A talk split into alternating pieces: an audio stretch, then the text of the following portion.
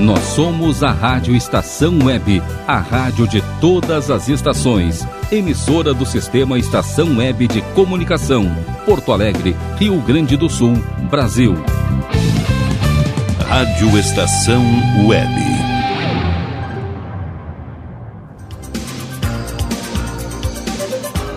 A partir de agora, Comando Total. Apresentação: Mauro Sérgio. 27 graus de temperatura deste sábado, 26 de dezembro.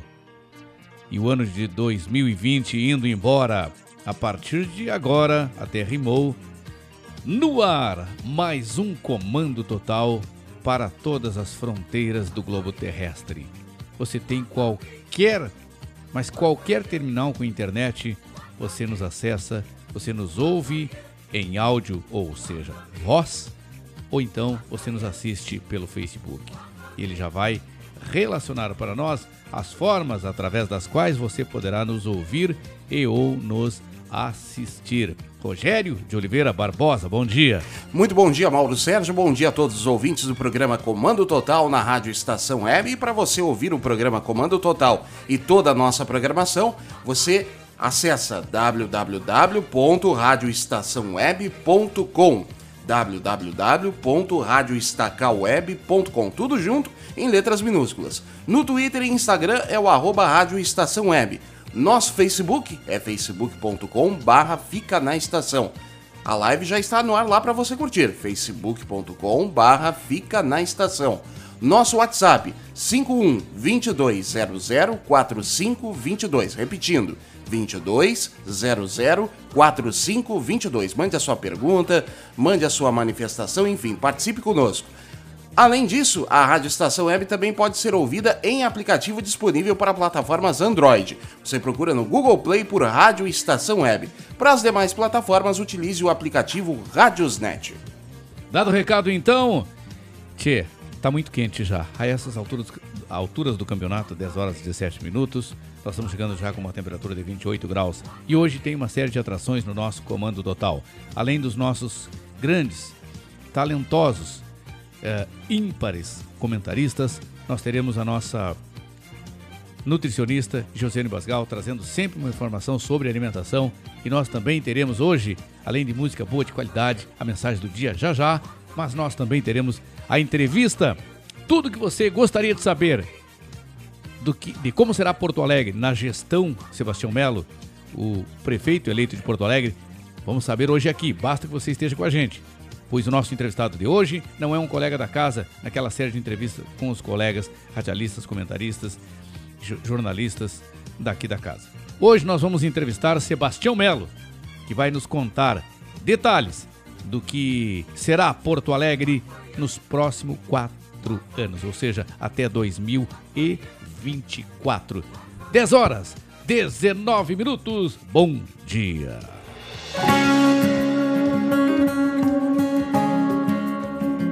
Mano Walter. Vamos falar de amor. Você não foi o melhor dos melhores amores. Você foi a maior mentira que eu acreditei. Onde eu tava com meu coração pra apostar tudo nesse amor. Foi bater de frente com a razão. Adivinha aí quem se ferrou? Se não foi você, fui eu.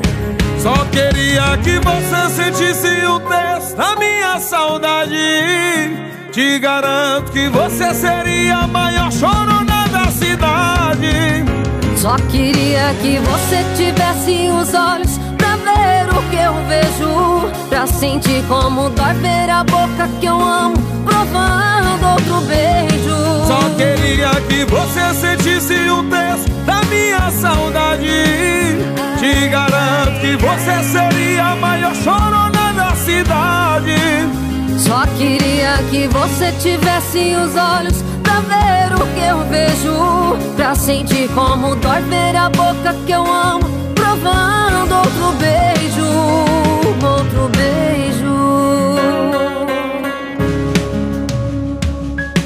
Você não foi o melhor dos melhores amores. Você foi a maior mentira que eu acreditei. Onde eu tava com meu coração pra apostar tudo nesse amor. Foi bater de frente com a razão. Adivinha aí quem se ferrou? Se não foi você, fui eu. Só queria que você sentisse o peso da minha saudade. Te garanto que você seria a maior chorona da cidade. Só queria que você tivesse os olhos ver o que eu vejo. Pra sentir como dói ver a boca que eu amo provando outro beijo. Só queria que você sentisse o peso da minha saudade. Te garanto que você seria a maior chorona da cidade. Só queria que você tivesse os olhos pra ver o que eu vejo. Pra sentir como dói ver a boca que eu amo provando outro beijo. Outro beijo.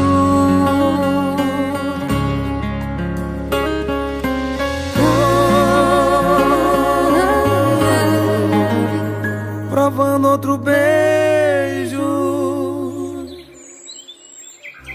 Comando Total.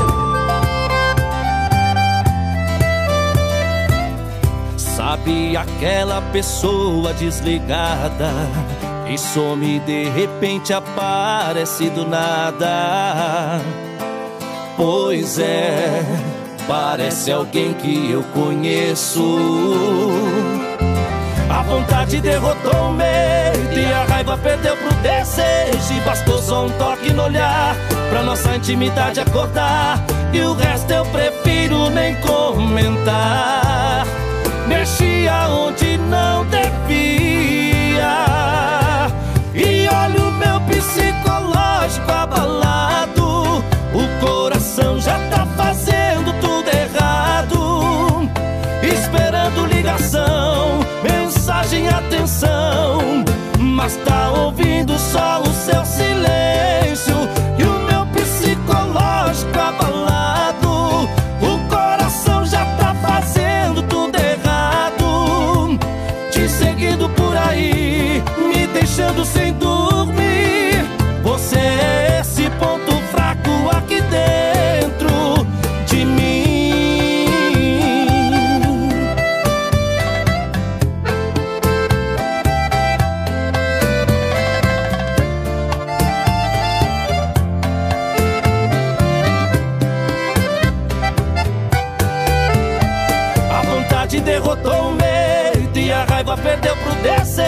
Bastou só um toque no olhar pra nossa intimidade acordar. E o resto eu prefiro nem comentar. Mexia onde não devia. E olha o meu psicológico abalado. O coração já tá fazendo tudo errado. Esperando ligação, mensagem, atenção. Mas tá ouvindo só o seu silêncio.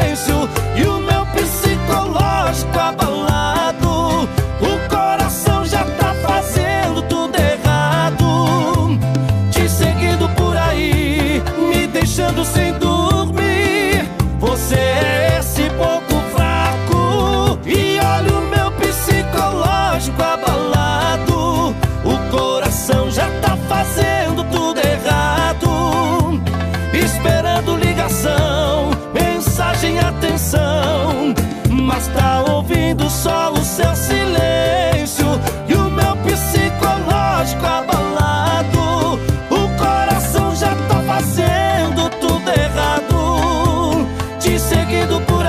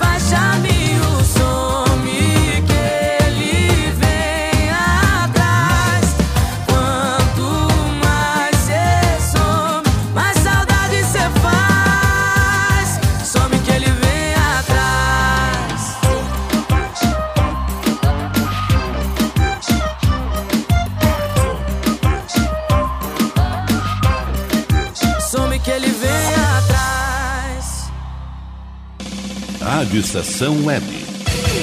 Comunicação, Mauro Sérgio. Somos nós, vamos juntos até meio-dia e trinta. Como eu avisei, como eu- a gente rodou três músicas aí, cada qual mais linda uma, uma cada qual, cada uma melhor que a outra, né? E entre as músicas que a gente rodou, nós rodamos Marcelo Ivanucci, Psicológico Abalado. Ei, chega a me abalar o psicológico essas músicas assim meio desguampa, né? Rogério de Oliveira Barbosa, semana foi toda boa, maravilha. Ótima. Infelizmente no. E o Natal foi bem? Tranquilo? Papai Noel foi gordinho? Tudo certo, em casa, com a família, Um piruzinho farto. respeitando to- todos os cuidados. Lá em casa teve um piruzinho farta. Farta tudo. Fartou tudo. 10 horas 30 minutos. Daqui a pouquinho, 11 horas, nós teremos a entrevista com o prefeito José. É, já ia dizer José Fortunati. É o homem que seria o prefeito de Porto Alegre, né? É o que um número muito grande de, de eleitores esperavam. Mas ele teve que, por razões de força maior, abrir mão da sua candidatura, mas abraçou o hoje prefeito eleito de Porto Alegre, Sebastião Melo com quem nós vamos conversar daqui a pouquinho. Gente, muito obrigado pela audiência de todos. Eu estou trazendo imediatamente a mensagem sem muita conversa. Eu fico navegando na internet, buscando mensagens bonitas, e eu encontrei uma moça que traz uma mensagem eh, a qual diz nada menos do que uma grande verdade. E a gente vê gente de barriga cheia, para resumir, gente reclamar de barriga cheia. É, gente reclamar de barriga cheia. Né? Não, não- Tem gente que reclama. Cara, tem gente que tem salário fixo, tem trabalho, tem casa, tem esposo, tem, tem esposa, tem mãe, tem pai, tem filhos lindos, maravilhosos. Tem cachorrinho, tem gatinho, tem papagaio, tem tudo. Cara, e fica reclamando, tchê. Depressivo, o que, que é isso? Tem cara que ganha 5, 10, 15, 20, 30, 40, 50, 60, 300, 400, 500 mil como jogador de futebol, um milhão por mês. E tem depressão. Ah, eles são depressivos. Me dá 50 mil por mês para ver se eu vou ter alguma depressão. Não precisa 50. Nos dias de hoje, 5, fixo. Todo dia 5. 5 lá na minha conta. É porque eu corro que nem louco e não tem nem 4. Se botar 5 na minha conta todo mês, vai ver se eu vou ter depressão. Porque eu estou adequado a, a 5 mil por mês. Então eu pago. Só que tem gente que ganha um milhão e chora. Chora miséria. Reclama. Então, quem sabe a gente parar de reclamar? Quem sabe a gente agradecer mais? E essa mensagem fala nisso. Bom dia. Rádio Estação Web. Comunicação, Mauro Sérgio.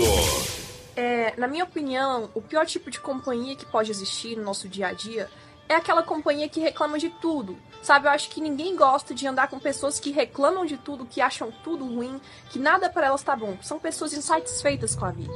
Mas o problema não é quando nós andamos com esse tipo de pessoa, porque é chato é, mas pior ainda é quando nós somos esse tipo de pessoa e não percebemos. Sabe, muitas vezes nós estamos tanto olhando para os outros que nós não olhamos para nossa própria vida. E muitas vezes nós somos esse tipo de pessoas, pessoas mal agradecidas, pessoas que reclamam por tudo. Um exemplo, sabe, a nossa sociedade reclama quando tá calor demais, reclama quando chove demais, reclama quando tem o que comer porque queria algo melhor, mas também reclama quando tá faltando comida. Reclama porque tem que acordar cedo para trabalhar, mas reclama quando tá desempregado.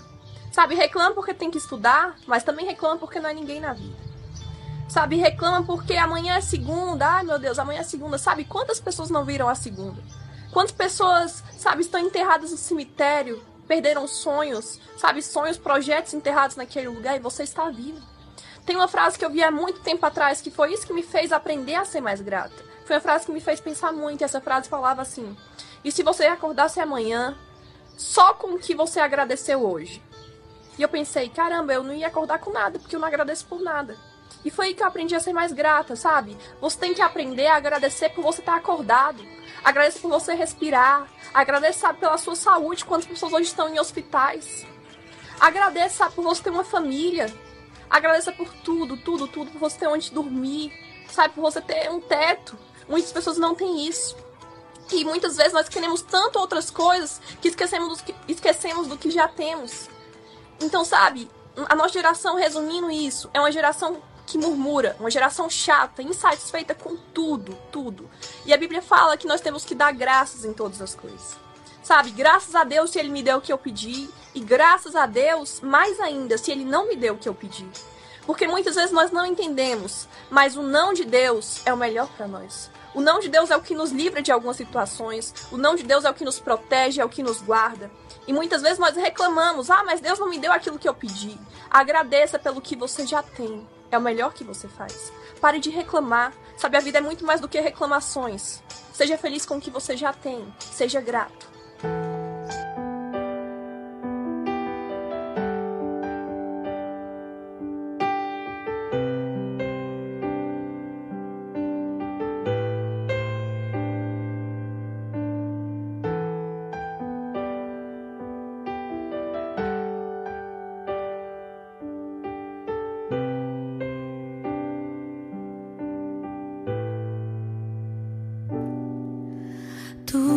Tudo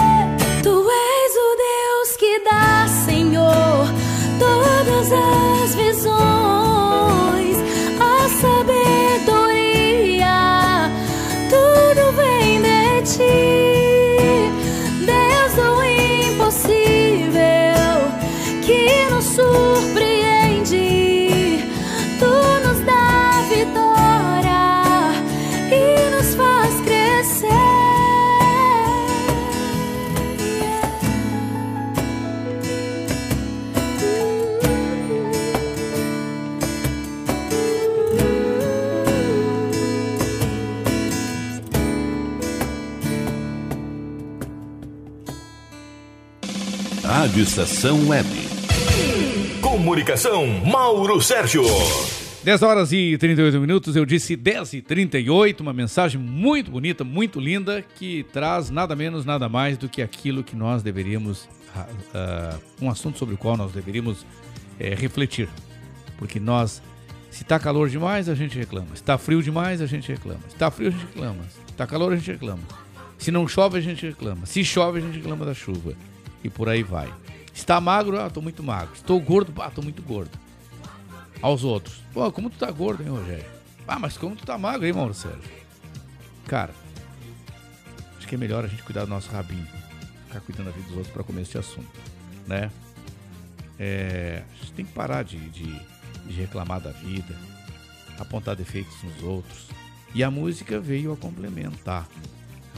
Voz bonita, linda, linda. Essas músicas gospel eu gosto demais, demais, demais, demais. Dado o recado então, é, eu vou trazer dois dos nossos comentaristas que trazem cada qual melhor, né? Os nossos comentaristas, cada um traz uma pauta melhor que a outra. O primeiro deles, por se falar, a propósito, nós temos uma entrevista com o nosso atual prefeito, ou seja, o atual não, com o futuro prefeito, a partir do dia 1 de janeiro, o atual prefeito, eu nunca o entrevistei porque ele nunca quis me dar uma entrevista. A bem da verdade, ele nunca quis me dar uma entrevista. Problema dele, bem feito para ele. Lamento por ele, né? Agora, o futuro prefeito, antes de assumir, já está nos dando uma entrevista hoje, aqui a partir das 11 horas, Sebastião Melo. Vamos perguntar, vamos abordar pautas diversas sobre a futura administração do senhor Sebastião Melo, do goiano Sebastião Melo. Deve gostar de música sertaneja, né? Goiano. Mas vamos falar então, vamos ouvir então o ex-prefeito de Porto Alegre, que é nosso comentarista honrosamente aqui, meu querido amigo. É, esse cara é muito gente boa, magrão. Lá você vai para seus dois metros de altura, né, Rogério? Ah, chega, entrevistar aquele homem em pé não dá, cara. E no meu caso, entrevistar o Fortunato em pé não dá. José Fortunato, bom dia. Bom dia, meu querido amigo Mauro Sérgio, bom dia, querido amigo Rogério Barbosa, bom dia. bom dia, queridos amigos do Comando Total da Rádio Estação Web. Nesse sábado, é impossível não falar-se desta data fantástica que comemoramos no dia de ontem, que é o Natal. Sabemos todos que o Natal é uma festa cristã, mas que naturalmente todo mundo acaba participando de uma forma muito intensa, porque tem uma simbologia extremamente fantástica, maravilhosa, que é representativa do nascimento de nosso Senhor Jesus Cristo. Mesmo para aqueles que não acreditam no nascimento de Cristo, porque não são cristãos, mas naturalmente todos acreditam no renascimento, no nosso renascimento a cada momento, nas novas oportunidades, a volta por cima, no levantar, sacudir a poeira e dar a volta por cima, ou seja, o velho renascer, muito bem representado por esta data maravilhosa, que é a data do nascimento de nosso Senhor Jesus Cristo. Passamos neste ano de 2020 por um cataclisma que praticamente atingiu todo o globo, que trouxe e continua trazendo sérias e inúmeras preocupações para todos nós. Temos uma grande segunda onda da Covid-19 em alguns países, inclusive com uma mutação genética do próprio coronavírus, como exemplo na Inglaterra, trazendo preocupações permanentes, constantes e a cada momento para as nossas vidas. Infelizmente, durante o ano de 2020, foram milhões que acabaram tendo suas vidas ceifadas pela Covid-19. Tivemos tantos outros que acabaram hospitalizados, felizmente se recuperando, mas com sequelas que certamente os acompanharão durante toda a vida. E nós, todos nós, continuamos preocupados, porque a Covid-19 continua entre nós. Por isso não podemos, nesse final de ano, relaxar. Temos festas como a de ontem, festa de Natal, que normalmente a gente comemora em família, mas está se aproximando o Réveillon, ou seja, a passagem do ano, quando normalmente a gente festeja com muita gente, com muitos amigos, em locais públicos.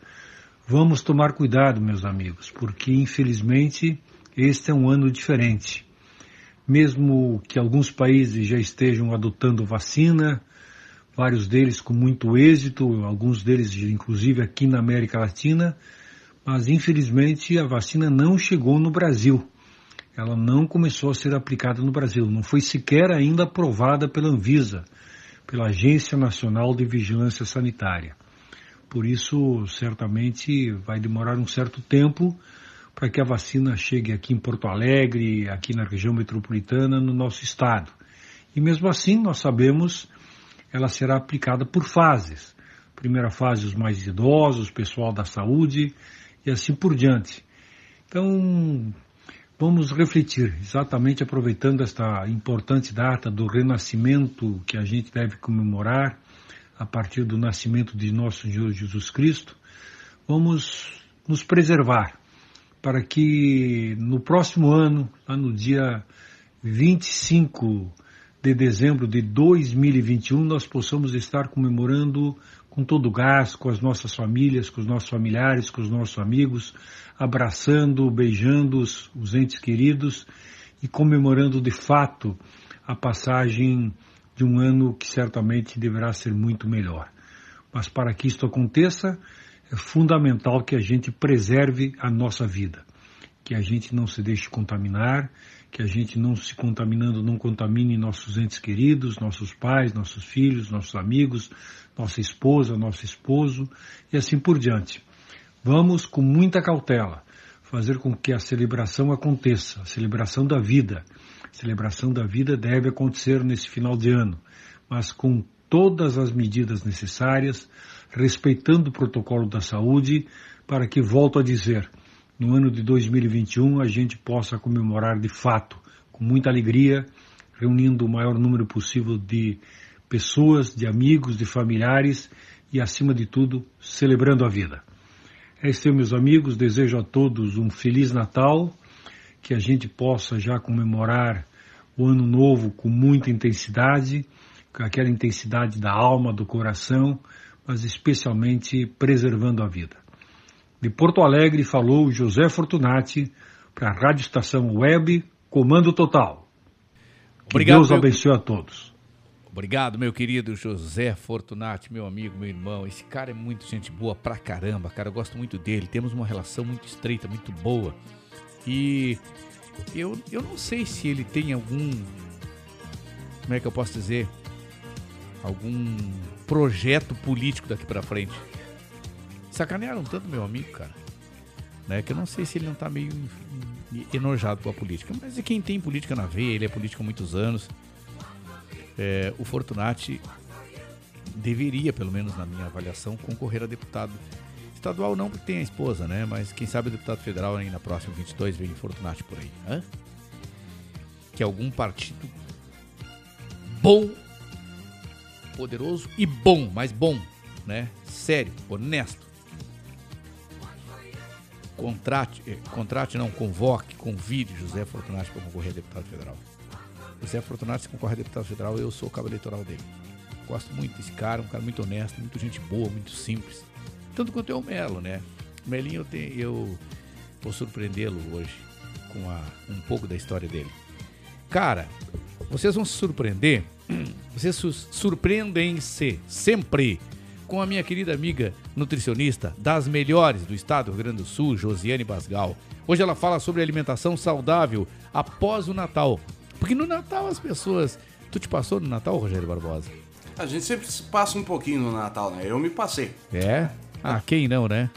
Quem não, né? Quem nunca? É verdade. Então vamos lá. Depois do Natal, vamos dar uma amenizada no estômago, vamos melhorar as coisas. Vamos melhorar a nossa comida aí. Josiane Basgal, qual é a alimentação? Bom dia. Bom dia, Mauro Sérgio. Bom dia, Rogério Barbosa. Bom dia. Bom dia aos amigos ouvintes e às rádios em cadeia com a Estação Web. Hoje vamos conversar sobre 10 passos para uma alimentação saudável para os nossos idosos durante a pandemia e já falando em refeição equilibrada pós ceia de Natal. Com todos os cuidados, com todo o controle para evitarmos então a proliferação dessa pandemia. Alguns itens são bem importantes para os nossos idosos. Primeiro passo é um planejamento das compras antes das refeições. Os nossos idosos podem e devem sim participar desse planejamento, organizando os itens que estão faltando no armário, avaliando itens que possam utilizar em alguma preparação que queiram fazer. E dentro de, dessa rotina, vamos pensar em alguns alimentos imprescindíveis. Como já saímos um pouquinho da rotina, vamos manter alguns itens importantes. Mastigar bem os alimentos, não oferecer líquido junto com as refeições, pausar um pouquinho se for um idoso que necessita de ajuda, oferecer um pouquinho de líquido e retornar à alimentação. Se possível, manter alguma alimentação integral, arroz, aveia, vitaminas, fibras, para que nós possamos, além disso, hidratar bem nosso idoso e ter um bom funcionamento do intestino. O quarto passo e outro bem importante, mantermos o consumo de frutas, verduras e legumes. Então, se em alguma refeição isso não foi possível, na próxima vamos preparar um prato bem colorido, com legumes da estação mesmo. Vamos para as frutas: maçã, pera, melancia e melão, manga, abacate, goiaba. Uma dica bem interessante fazer um mousse de abacate. Vamos manter então, como quinto passo, arroz e feijão, que são imprescindíveis para complementar a alimentação do nosso idoso. Como sexto passo e não menos importante, vamos manter o consumo de ovos, leites, derivados, peixes, pois são ricos em proteínas e minerais. O sétimo passo, vamos consumir com moderação gorduras e óleos. Então, lá na nossa lista de compras, mantemos, se possível, um óleo de boa qualidade, um óleo de milho, evitando o óleo de soja. Oitavo passo, muito importante: hidratação. Além de ter grande importância para o funcionamento do corpo, a hidratação previne e faz a manutenção da saúde, evitando depressão, queda na imunidade do nosso idoso. Portanto, oferecer água em pequenos volumes, pelo menos a cada 30 minutos, é bem importante.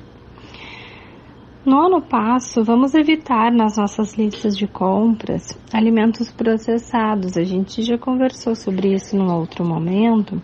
Eles têm elevadas taxas de açúcar, gordura e sal.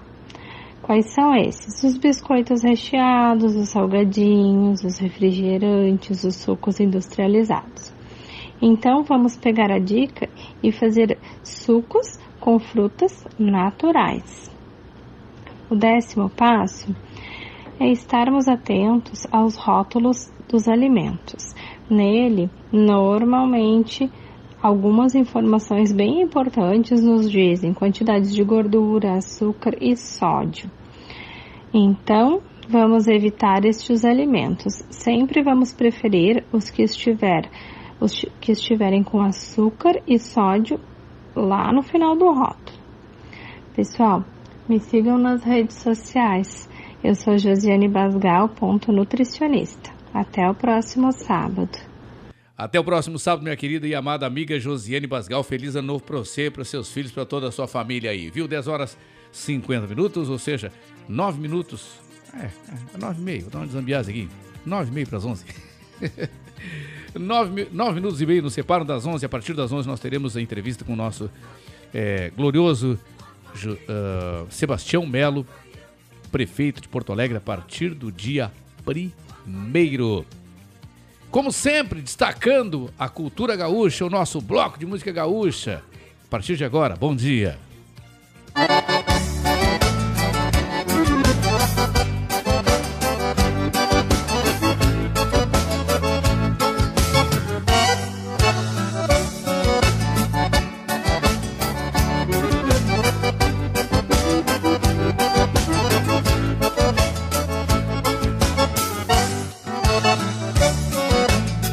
Muito tempo guardando os limites do sul do Brasil, o gaúcho migrou para o norte e do norte mudou o perfil.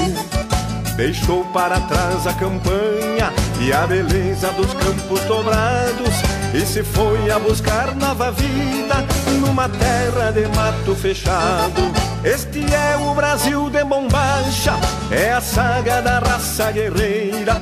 Nos fundões desta pátria se acha um gaúcho abrindo fronteiras. Este é o Brasil de bombacha, é a saga da raça guerreira. Nos fundões desta pátria se acha um gaúcho abrindo fronteiras.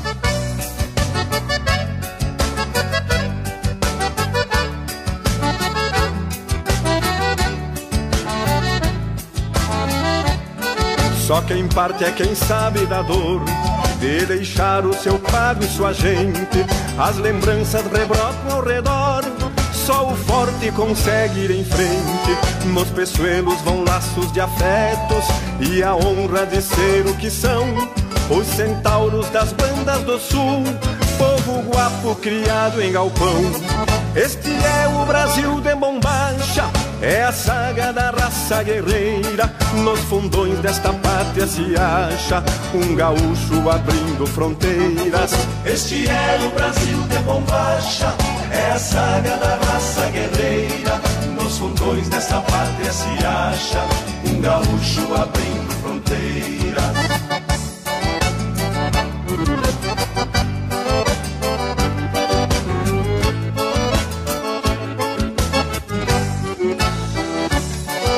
Chegar no torrão de seu gosto, vão semeando alegria e respeito.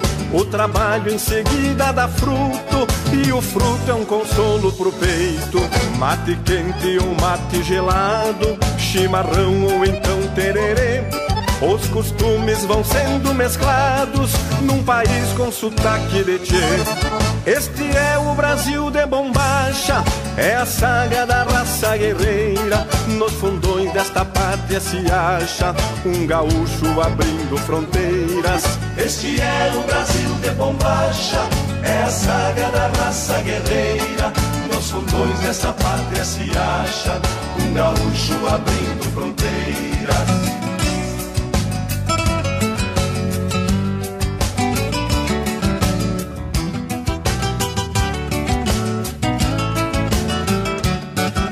Quando bate a saudade daninha nos gaudérios tão longe de casa. A gordiona resmunga num rancho e o churrasco respinga na brasa, no alicerce de algum CTG. O Rio Grande campeiro floresce aos gaúchos de alma pioneira. Comovido o Brasil agradece. Este é o Brasil de bombacha, é a saga da raça guerreira. Nos fundões desta pátria se acha um gaúcho abrindo fronteiras. Este é o Brasil de bombacha, é a saga da raça guerreira. Nos fundões desta pátria se acha um gaúcho abrindo fronteiras. O Brasil de bombacha, é a saga da raça guerreira. Nos fundões desta pátria se acha um gaúcho abrindo fronteiras.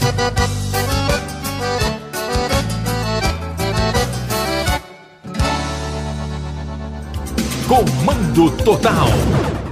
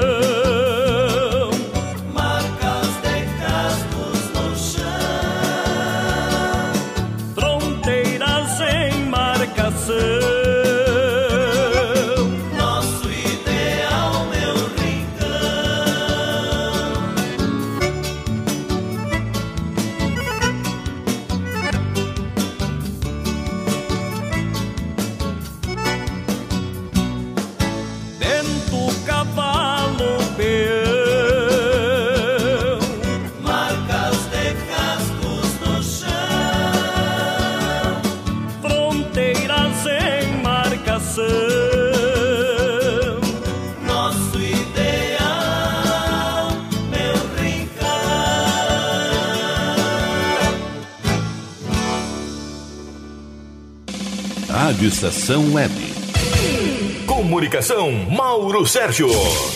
Bom dia pra você, obrigado depois dessas duas músicas gaúchas. E que eu gosto de música gaúcha, quando pergunto, Mauro Sérgio, qual é a tua música preferida? Eu gosto de todos os segmentos musicais, todos os ritmos e gêneros, mas a música gaúcha tem preferência, né?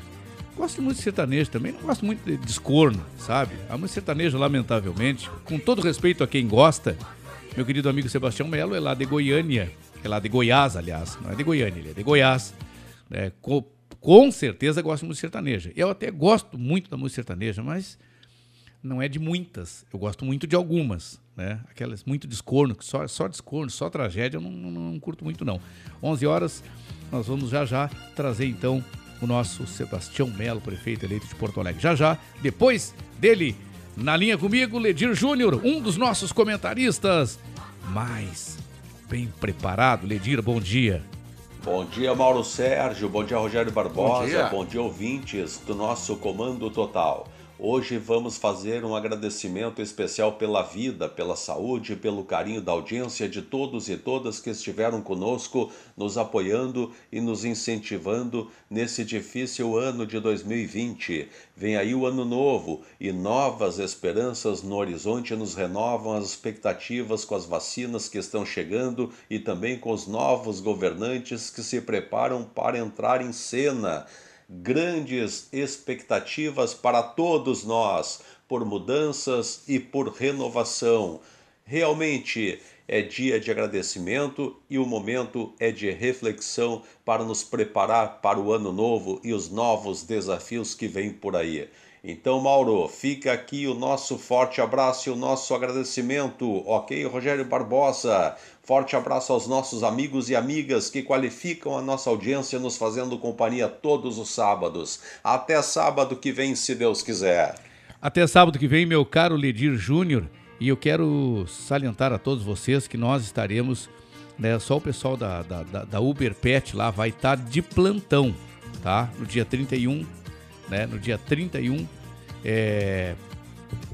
horário normal, dia 31, e no dia e no dia no dia 31, no dia 1 a partir das 14 horas. Depois eu trago o telefone aí, porque hoje tá meio corrida a coisa aqui. Doutor Guaraci Teixeira, nosso querido jornalista, apresentador do Estação da Notícias, diariamente a partir das 18h45, a melhor, melhor informativo do estado do Rio Grande do Sul é aqui na Rádio Estação Web de Porto Alegre. Aí está essa bela voz e esse cara que é uma enciclopédia humana. Bom dia, doutor Guaraci. Bom dia, Mauro Sérgio. Bom dia, Rogério Barbosa. Bom dia. Bom dia, ouvintes da Rádio Estação Web que nos acompanham em qualquer parte do mundo. Estamos saindo de mais um Natal, ainda extenuados pela correria e pela azáfama, na ânsia de comprar, presentear, exagerar na comida, na bebida, muitas vezes esquecendo-nos do real motivo da festa. Ainda trôpegos pela ressaca do Natal, já estamos nos encaminhando em direção a uma nova corrida para marcar a passagem de mais um ano.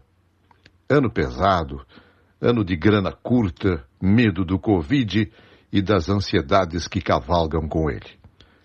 As pessoas querem ver o final deste ano na esperança de que 2021 seja melhor, menos traumático, mais farto e mais feliz. Parece que vamos passar a tesoura no calendário e já na semana que vem, tudo será diferente. Vamos cortar esse tempo que tanto nos exigiu. Mas trata-se de uma ficção. O tempo, a cronologia que hoje conhecemos, é apenas uma convenção. Antes era marcado pela sombra de um mastro plantado no centro de um círculo, depois por recipientes que se enchiam de água e em cada virada designava-se o tempo transcorrido. Depois, a famosa ampulheta e outros artefatos até chegarmos ao relógio de corda conhecidos até hoje. Evoluindo mais um pouco, chegamos aos relógios atômicos, capazes de assinalar não só as horas, mas os minutos, os segundos e até os milésimos de segundo. Isto é, marcam a passagem do tempo com absoluta precisão. Mas o que é o tempo?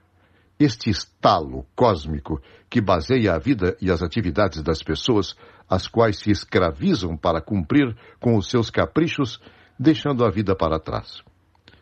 Este corre-corre para encerrar o ano, fechar o balanço, apresentar o resultado, acertar o que foi procrastinado o ano inteiro, causa uma profunda ansiedade em milhões de pessoas nesses tempos modernos, como escrevia o grande Charlie Chaplin em seu filme icônico Numa Crítica à Sociedade Industrial da sua época.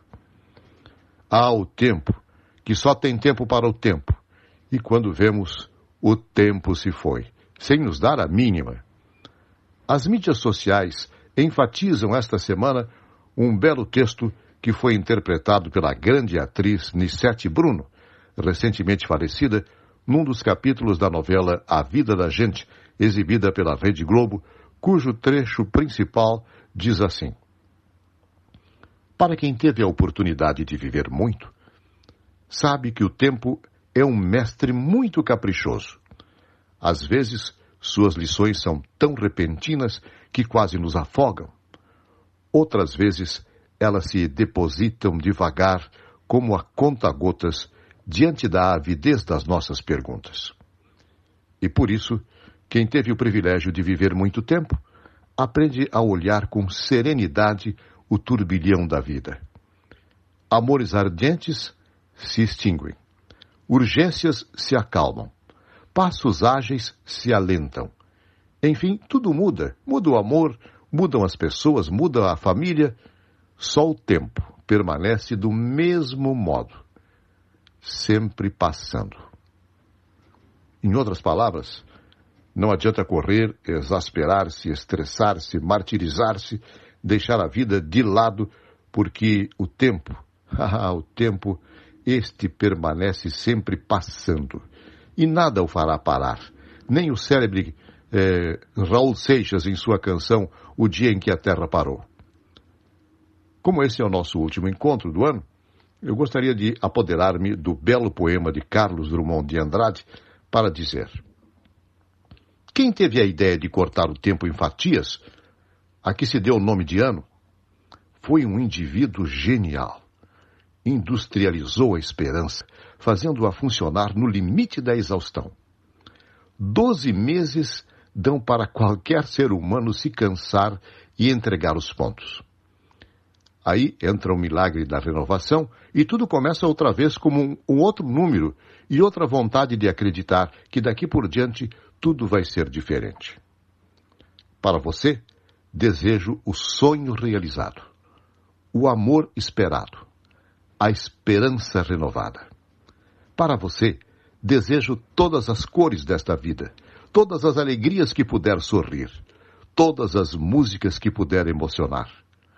Para você, neste novo ano, desejo os amigos que sejam mais cúmplices, que sua família seja mais unida, que sua vida seja mais bem vivida. Gostaria de lhe desejar muitas coisas, mas nada seria suficiente. Então, desejo apenas que você tenha muitos desejos, desejos grandes, e que eles possam mover você a cada minuto ao rumo da sua felicidade. Até o nosso próximo encontro. Doutor Guaraci Teixeira, colega de grande valia, muito importante, muito culto, o seu comentário, muito próprio. Parabéns mais uma vez, muito obrigado. Marília Borges, ligada com a gente, muito obrigado. Flora Fernandes, bom dia. Rosângela Barros, bom dia. Anilton Irigaray dos Santos, bom dia, meu amigo. grande abraço. Uh, Doutor Erni Marola, um grande amigo lá dos tempos da RBS. Um beijo a todos e o dia nós vamos trazer ao ar agora Sebastião Melo. Já já, porque não precisou a terra parar para Sebastião Melo se eleger prefeito, enfim, prefeito de Porto Alegre. Mas enquanto a gente liga para o Sebastião Melo, o dia em que a terra parou, nessa voz desse grande ídolo que para mim vive. Bom dia.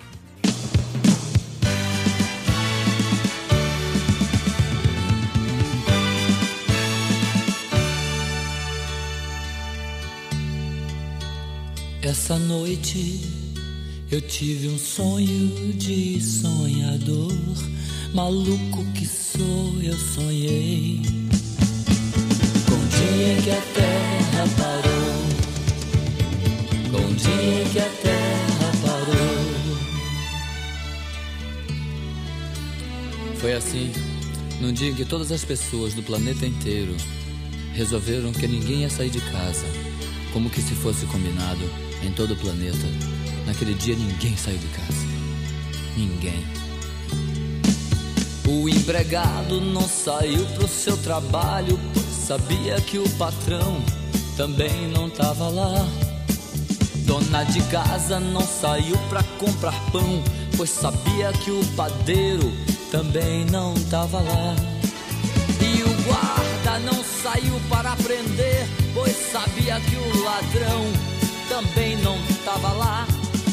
E o ladrão não saiu para roubar, pois sabia que não ia ter onde gastar. No dia em que a terra parou,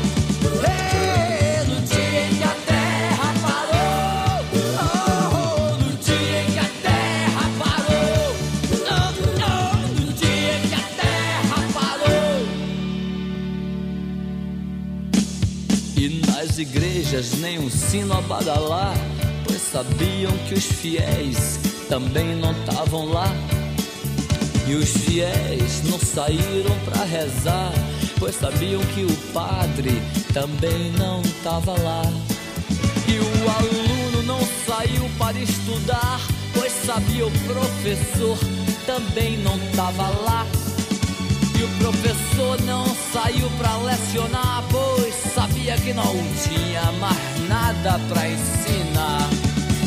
No dia que a terra parou, oh, no dia que a terra parou, no dia que a terra parou, no dia que a terra parou. O comandante não saiu para o quartel, pois sabia que o soldado também não tava lá. E o soldado não saiu pra ir pra guerra, pois sabia que o inimigo também não tava lá. E o paciente não saiu pra se tratar, pois sabia que o doutor também não tava lá. E o doutor não saiu pra medicar, pois sabia que não tinha mais doença pra curar.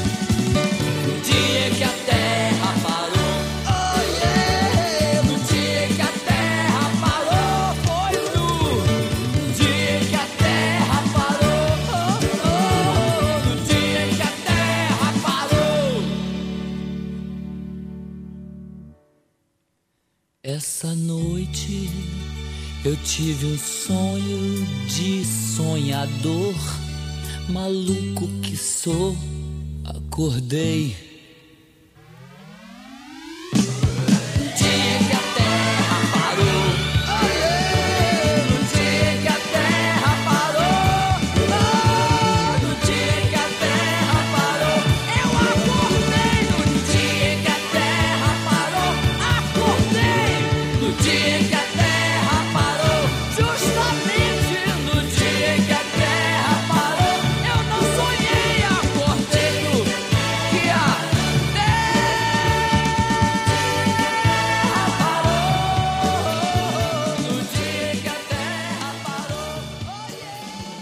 Rádio Estação Web. Comunicação, Mauro Sérgio. Somos nós, vamos juntos até meio-dia e 30, todos os sábados das 10 às 12 e 30 se você gosta da música boa, se você gosta de informações, se você gosta de utilidade pública e prestação de serviço no rádio, conta com a gente aqui, viu? Nós estamos aqui para servi-los e não para ser servido. O ouvinte tem razão, o ouvinte é o nosso verdadeiro patrão, nosso verdadeiro gerente, administrador. Tá beleza? Então tá dado o recado. Como havíamos prometido desde ontem, desde anteontem nas redes sociais, nós também, eu digo nós também porque a gente deixou por último, até porque quem ri por último ri melhor. Nós também conversaríamos com o prefeito eleito de Porto Alegre, Sebastião Melo. É, porque nós queremos, o ouvinte da Rádio Estação Web tem esse direito. Nós temos uma grande audiência, uma audiência absolutamente é, surpreende, surpreendente para muitos, porque nós somos um veículo alternativo, só que um veículo tradicional, né? Um veículo que já tem 10 anos no ar, é, com muita, muito trabalho, muita dedicação por parte da, da sua direção, na, na pessoa do Rogério Barbosa, da Paula Cardoso, dois grandes jornalistas. A Paula Cardoso também é apresentadora lá da Rádio Pampa, do Grupo Pampa. O Rogério Barbosa, ex-funcionário da RBS, hoje da, funcionário da Assembleia Legislativa, na área de comunicação, jornalista que dirige essa emissora. E por isso nós convidamos gente à altura para ser entrevistado aqui. Na semana, dois sábados passados, nós entrevistamos aquele amigo que é nosso comentarista aqui do programa, José Fortunati, e que por sua vez também foi candidato, mas desistiu da candidatura, uh, optando por apoiar, uma vez que desistiu, Sebastião Melo sobre o qual nós já, já tínhamos essa simpatia, sobre cuja candidatura nós já tínhamos a simpatia, então nós também nos engajamos nesse apoio e eu não tenho problema aqui, nunca escondi isso. Tem no meu carro o adesivo do Melo até hoje. Melo foi eleito prefeito de Porto Alegre no, no dia 29 de novembro de 2020, agora recebendo, gente, nada menos, nada mais do que 370.550 votos, o equivalente a 54,63% dos votos válidos não é qualquer um que tem recebe tanto voto assim, tchê. Um cara que não é de Porto Alegre, que veio para cá lá em meados de 78. Vamos saber melhor com ele agora. Meu caro Sebastião, hoje prefeito de Porto Alegre, Melo, bom dia. Oi, Paulo. Bom dia. Mauro Paulo, Sérgio. Desculpa, Paulo, Mauro, Mauro Sérgio. Estava falando com o Paulo aqui no telefone aqui, tá? Tava falando com o Paulo. É. Não, mas se for um Mas Paulo, Paulo. se for um Paulo rico aí, gente boa, É. não tem problema. Ah, mas a maior riqueza aqui do ser humano tem que ser as ideias, viu? Paulo? Ah, com certeza. Mas o Mauro, olha, com, primeiro meu abraço a ti aí da nossa Rádio Estação Web, né, e, e aos jornalistas que também te, te ladeiam aí, e quem tá, também estão nos ouvindo aí, né? E um abraço muito grande que a gente possa é, ter um ano melhor, uma vida melhor a partir do ano que vem, no mundo inteiro, né? E a nossa Porto Alegre faz parte do mundo né, também, e a gente quer o bem da humanidade e, e- e não somos egoístas, não é? Aliás, nossa cidade é o que é, graças a essa miscigenação, né? Que ela, que ela, ao longo da sua história, concebeu, de imigrantes, de imigrantes, como eu vejo a grandiosidade dessa cidade, que, que acolhe aqui um goiano, em 1978, como Goiás acolheu milhares de gaúchos. né? Isso é da riqueza do Brasil, né? Tu chega em alguns estados Um brasileiros... goiano de Piracanjuba. É, tu Na- chega em alguns estados brasileiros, as comunidades gaúchas às vezes são as mais ativas, as mais participativas. Então, eu sempre digo, olha, Belo, é, assim, como é que é esse negócio? Eu disse, olha, eu sou uma pequena compensação, porque o Rio Grande mandou 1 milhão e 300 mil gaúchos para todas as fronteiras do Brasil, e eu sou uma pequena compensação, compensação que vim contribuir de lá para cá. Então, O Melo é um leonino nascido no dia 24 de julho lá de 1958, tem hoje 62 anos. Correto, Melo? exatamente. Nascido, nascido em Piracanjuba, Goi, Go- Goi- Goi- Goiás. Tchê, gosta de música sertaneja ou não? Eu nasci, na verdade, eh, Mauro, Hum. a 8, 9 quilômetros da, da- do mundo urbano. Foi lá na roça, naquela época. Ah, verdade, é? É, é um lugar chamado Areia, né? Uhum. E lá nasci com meus irmãos, mais seis, né? uma irmã e mais cinco, cinco irmãos, falecidos já três já. Portanto, somos hoje uma família menor. Uhum. Mas é, naquela época nem médico tinha, era, na- era- a parteira acompanhava, entendeu? Então, nasci lá na roça, depois na cidade eu só fui para os 15 anos, né? Então, Uhum. vivi na roça até os 15 anos. né? Meu querido Melo, eu tenho todas as informações da tua vida pregressa, política, pessoal, como advogado, etc. e tal aqui. Mas eu não quero tomar a tua frente, eu gostaria que tu fizesse um pequeno relato desde a tua vinda para cá, porque tu nasceste no dia 24 de julho lá de 1958, é és um leonino, lá em Piracanjuba, eh, no, no estado de Goiás.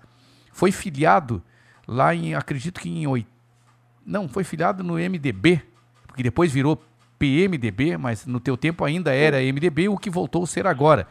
O Melo foi vereador eh, de Porto Alegre, se eu não estiver errado, entre 2000, de 2000 a 2012. Isso significam três mandatos, é isso? Isso, isso. Cara, tô, tô certo, então. A minha, a minha produção aqui tá perfeita. Mas eu quero dizer que o Melo depois foi vice-prefeito de 2013 a 2017, durante a gestão de José Fortunato. 2016, 2016. 2016? Ó, de 2019, desde 2019, né, isso já vai fazer dois anos, né, é, é deputado estadual, se elegeu deputado estadual. Isso depois de ter concorrido à prefeitura né, na, na- na- no pleito passado né, e não ter conseguido a eleição. concorreu, perdeu a eleição exatamente para o, o prefeito atual, que hoje, por sua vez, perdeu para ele. E assim é a política. Tá certo isso, meu querido? Guarda. Ah, outra aqui, ó. Graduado em Direito, para quem não sabe, saber um pouquinho mais do Melo. Na Universidade Vale do, do, do, do, do Sinos, né? Foi eleito vereador lá em 2000, como eu já havia dito. E, tchê, o, o, o Melo tem uma trajetória na política, ele não está caindo de paraquedas, como eu te disse. O Melo concorreu à prefeitura da capital gaúcha em duas ocasiões. Na primeira vez, em 2016, chegou em segundo turno, mas foi derrotado, então, como eu dizia, pelo Marquesan.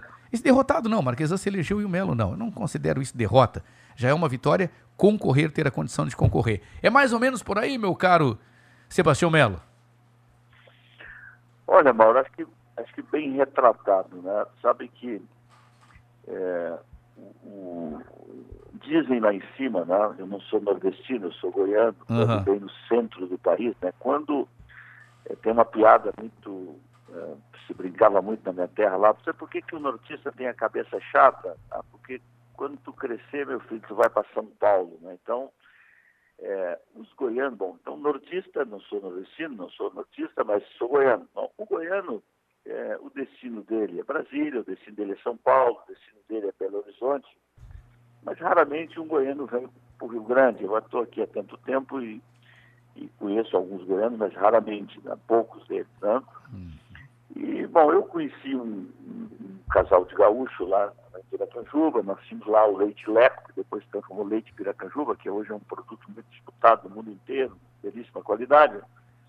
E como todo bom gaúcho, o seu Jorge aqui de Canoas vendia muito bem o seu Rio Grande e vendia muito bem a grande Porto Alegre, a capital dos gaúchos. Uhum. E eu, eh, como milhares de jovens daquela época, e creio que até hoje, aquela pessoa assim, olha, eu vou vencer na vida. O que é vencer na vida? É estudar, é ter uma oportunidade de, de ter uma profissão, uhum. é ser feliz, né? ter uma família. Esse é o desejo né, de milhares de brasileiros, que resta do ser humano. Né? Então, a minha vinda para o Rio Grande, ela foi, ela foi dessa forma. Né? Eu cheguei aqui, escolhi o Rio Grande, é, não foi o Rio Grande que me escolheu, escolhi a capital dos gaúchos. E aqui cheguei em 78. O Rio né, Grande não te escolheu, mas te acolheu, né, Melo? É, me acolheu e muito bem. Tá bom, aí, é bom, foi uma caminhada de superação uhum. que começou no balcão de uma lancheria, que passou pelos, pelas madrugadas carregando caixa na Seasa.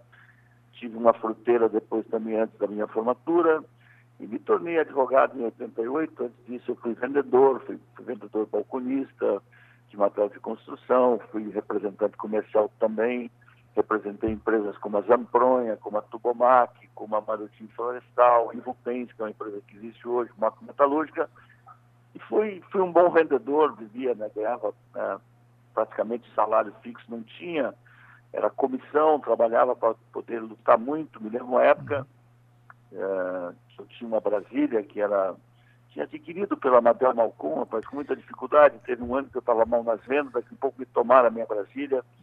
E eu me lembro que eu gastei de garagem ali na, na, na ladeira para poder retomar aquela Brasília, dinheirando, porque tive que fazer todo um esforço para pagar as atrasadas. Então a minha vida sempre foi com muita dificuldade, mas eu nunca desisti. Né? É. Eu nunca desisti. Bom, e aí a minha entrada na política, é, alguém está nos ouvindo perguntando, mas como é que ela se deu, né? É, eu é, não era afiliado a partido político, mas nós tínhamos no Brasil a Arena e o MDB. Uhum. A Arena é, era um partido mais elitista, um partido da classe mais empresarial, né, das privilegiada. Brasileiras, e tinha o MDB que era um partido contestador, que buscava a democracia. Uhum. Então, quando eu cheguei em Porto Alegre, eu me alistei nessa ideia da política. Nós estávamos vivendo um período de de muito efervescente no governo era Gás ainda, Figueiredo, e o Brasil estava buscando não é, é, que os presos políticos é, é, fossem liberados e que aqueles que tinham sido expurgados para fora do Brasil, que a anistia acontecesse, uhum. uma constituinte acontecesse. Não, e tudo isso, então, era um movimento né, que era, era liderado pelo MDB, mas era liderado pela UAB, pela ABI, por, né, é, e tantas outras entidades que queriam a volta à democracia. Então, eu nasci na política ali, né? eu nasci na política ali, Na época o MDB tinha uma, uma, uma espécie de um subdiretório ali no mercado público, né? Eu acabei me filiando ao partido. Então a minha, a minha entrada na vida comunitária da cidade se deu por ali, né? Bom, e aí depois então foi até chegar a vereança, disputei várias eleições, perdi várias eleições, mas uma coisa que eu nunca perdi, Maurício, foi o rumo, né? Porque às vezes a pessoa perde uma eleição, chuta o balde, está tudo errado. Então, eu sempre, sempre, claro, quando tu perde uma eleição, a cabeça fica inchada no tô- sempre que aquele que concorre deposita uma expectativa de que a eleição é certa. Mas eu achei que sempre aquilo foi um aprendizado, né? Porque aquilo que tu disseste aí no início, né? É, então hoje sou o prefeito do- da capital, me preparei para isso, é, passando pela vereança, presidindo a Câmara duas vezes, sendo um vice-prefeito que, junto com o Fortunati, acho que ajudei muito na melhoria aí da cidade, muitas demandas, exerci a prefeitura por muitas vezes, fui um vice-prefeito leal à cidade, leal ao Fortunati, nos momentos mais difíceis, como aquele temporal lá de 2016, eu estava no comando da prefeitura. É, sou formado e pós-graduado em gestão pública pela Universidade da Faculdade do Ministério Público é, e sou um advogado militante, porque quando eu deixei a prefeitura, é, em 2016, eu voltei a advogar, então não fiquei por aí procurando é, me agarrar num, num cargo aqui e acolá. Não, os cargos que eu exerci na política sempre foi pela vontade popular. né? Hoje sou prefeito pela vontade popular e quando eu não estava nos cargos, eu acabei voltando para a minha, a minha origem, que é antes era ser vendedor depois ser advogado. E, tenho muita honra de ser advogado, trabalhei muito tempo no Tribunal do Júri, é, na época que era, era bastante diferente, hoje nós estamos no Tribunal do Júri cujo 90%, 95% só trata com essas questões envolvendo drogas, então era um outro momento. Então, é, sou o prefeito de todos os porto-alegrenses a partir do dia 1 de janeiro, quer dizer que vou governar para todos, para aqueles que votaram em nós, para aqueles que não votaram em nós, para aqueles que deixaram de votar, porque eu acho que terminou a eleição, bandeira branca, e as soluções urbanas têm que brotar para melhorar a vida da cidade e a vida das pessoas, não? Muito bem. Meu querido Melo, é, eu, eu não combinei para as pessoas perguntarem, mas eu sou obrigado a uma pergunta mais pessoal que uma ouvinte acaba de me mandar aqui. Ela pergunta se tu serviu o exército. Não. Eu tive, foi, eu tive eh, aquele excesso, não sei se é excesso de Sei, contingência. sei, eu, sei, sei. aham. Eu fui dispensado, fui dispensado e, portanto, eu não servi o exército. Né? Tá certo. Então a nossa ouvinte Clarice, lá de Viamão, pergunta. E tem uma amiga aqui, a Rosângela Barros, que não é de Porto Alegre, ela é de Gravataí, mas ela votou e votou no, no, no Melo para deputado estadual. E ela é tua fã, Rosângela Barros. Também tá ligada com a gente aqui. Obrigado, Rosângela. Abraço, tia. Bom, vamos lá. Eu tenho alguns colegas aqui da casa, todos eles da casa, que têm perguntas ao prefeito de Porto Alegre. Vamos então agora, como, como diria o nosso saudoso, querido, é, eu gostava de ouvir a gaúcha de manhã para ouvir um cara que abriu atualidades e dizia: Vamos começar a trabalhar. Saudoso mestre. Lembra dele, Rogério Barbosa? Meu Deus. Jorge Alberto Becker Jorge- Mendes Ribeiro. Isto. O Sebastião Melo lembra bem dele. Então vamos começar a trabalhar. Meu caro prefeito Sebastião Melo de Porto Alegre, a partir de 1 de janeiro, começa a batalha. E os nossos jornalistas têm perguntas ao amigo. O primeiro deles é o nosso apresentador do Estação da Notícias, diariamente, às 18h45, final de tarde. A melhor informação é com ele, jornalista e advogado, Guaraci, doutor Guaraci Teixeira, por favor. Bom dia, prefeito eleito Sebastião Melo. Só para dia, descontrair, quero lhe perguntar se o senhor tem algum apelido em família ou entre os íntimos, ou nos tempos de escola. É comum que Francisco vire Chico, com José que vire Zé, ou com Sebastião que vira Seba ou Tião. Que epíteto lhe pegou, se é que lhe pegou? Agora o registro. Em, O senhor acaba de anunciar o seu secretário da Saúde, o conhecido cirurgião plástico e ex-prefeito de Passo Fundo, pessoa sempre interessada em ajudar e coordenar as boas ações. Ao dar as boas-vindas ao Dr. Esparta, lhe pergunto quais as primeiras ações nesta importante área serão implementadas. mais do que nunca nesses tempos de pandemia, as pessoas estão angustiadas e precisam de atendimento rápido e eficiente nos postos de saúde que precisam médicos e pessoal de apoio sempre a postos. Agora, sim, primeiro, lá em Goiás, os amigos mais próximos chamavam de Tião. Né? Tião. Aqui, é, aqui, é, é, às vezes, uns me chamam de Sebastião Melo, outros de Sebastião, mas o Melo é o que talvez, né, é, é o que mais pegou. Né? É, a pergunta da saúde, agora, é o seguinte, é, a saúde é um desafio no mundo inteiro, né? não poderia ser diferente no nosso Brasil antes da pandemia e muito mais com a pandemia. Né? É, nós temos uma rede do SUS, uma rede conveniada, uma rede própria, dois, dois hospitais públicos, que é o Conceição e o Clínicas, que dão suporte também à nossa cidade. E é, escolhemos o Mauro, de fato, pela sua competência, né? não foi por outra razão pela maneira também que ele vai tratar isso com muito equilíbrio. Nós temos que equilibrar a saúde com a economia e a economia com a saúde. É, o Covid é grave, né? é, e, nós estamos vendo um momento, inclusive, né, que a curva subiu bastante. E o desafio é não faltar né, UTIs. Mas a UTI não é só ter uma cama, só ter um respirador, tem que ter profissionais. Né? Então, nós estamos já, eu pessoalmente estive em duas reuniões é, com todos os hospitais, e agora eu o Mauro, o Mauro já fez a terceira reunião. É, nós vamos manter a equipe que está lá no Covid junto com o Mauro, porque a gente acha que tem que ser uma transição segura para a cidade. Né? Então, o Mauro entra, mas o Mauro entra junto com aqueles que estão operando lá, técnicos da, da nossa saúde, ele está fazendo essa transição para dar absolutamente segurança à população de Porto Alegre de que a gente vai ter continuidade para garantir né, os leitos necessários. Eu estou muito convencido não é, é de que é, não é a cidade aberta que aumenta ou diminui o Covid. Tá? Aliás, eu acho que o comércio aberto, né, seja os bares, restaurantes, as lojas, a indústria, com o, o isolamento necessário, né, com distanciamento social e com os equipamentos, né, que é o uso de, de, de máscara, que é álcool gel, e isso tudo eu acho que é, é melhor do que você ter é, as pessoas lá na periferia todas aglutinadas. Então, nós não queremos fechar a cidade, não está no nosso radar fechar a cidade, mas no nosso radar está garantir a saúde e fazer a economia também funcionar, até porque você sabe, tanto quanto eu, as dificuldades econômicas que o Brasil passa e agora, no final do ano, não terá mais o auxílio que foi 600, baixou para 300, então nós teremos mais miserabilidade na nossa cidade. Tem que ter uma resposta da economia para dar conta da proteção social. Não? É o que pretendemos fazer e é o que vamos fazer. Não?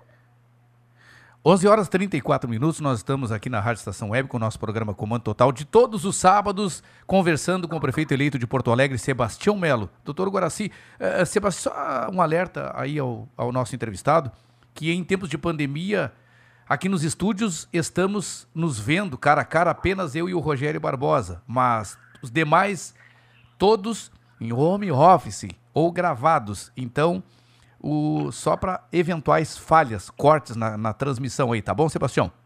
Correto. Tá bom, prefeito. Vamos lá então. É, Guaraci Teixeira, tem outra pergunta? Bom dia. Prezado prefeito, o senhor é uma pessoa que conhece bem a nossa cidade. Eu lembro da sua atuação por ocasião daquele vendaval que tivemos, com prejuízos materiais e humanos consideráveis. O senhor é um homem que conhece o caminho das pedras, como se diz. O que o senhor vai fazer em relação aos alagamentos já tradicionais e que causam sofrimento a cada chuva forte. Como enfrentará os desafios da mobilidade, da habitabilidade da nossa capital? Desejo-lhe sorte e feliz gestão. O seu sucesso será, sem dúvida, a nossa satisfação.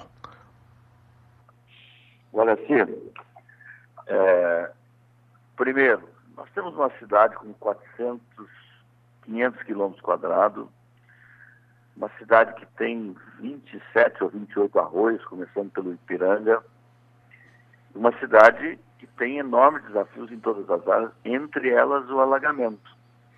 O que, que é uma cota baixa numa cidade? É aquele terreno, aquela área que está abaixo da cota média do mar e que, portanto, ele tem uma, uma facilidade de alagamentos.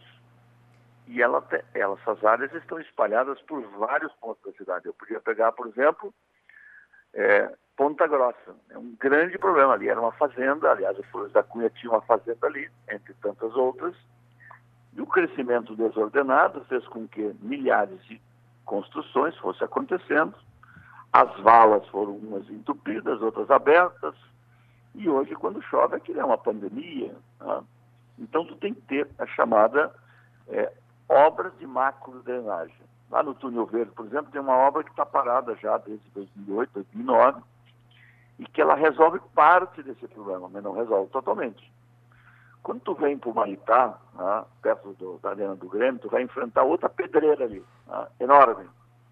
E vários parques da Zona Norte, começando pela Vila Brasília e no entorno, também tu tem vários problemas. Então tu tem obras de macro drenagem que você tem que ter projetos e buscar dinheiro, porque se você não fizer isso, não enfrenta. Nós temos hoje é, uma obra em andamento que levou cinco anos para conceber essa obra, que é o Arroio Areia, que começa lá em cima no Três Figueira e passa por baixo do Campos Clube e desce lá perto do, é, ali do Big da, da Sertório e deságua no Guaíba.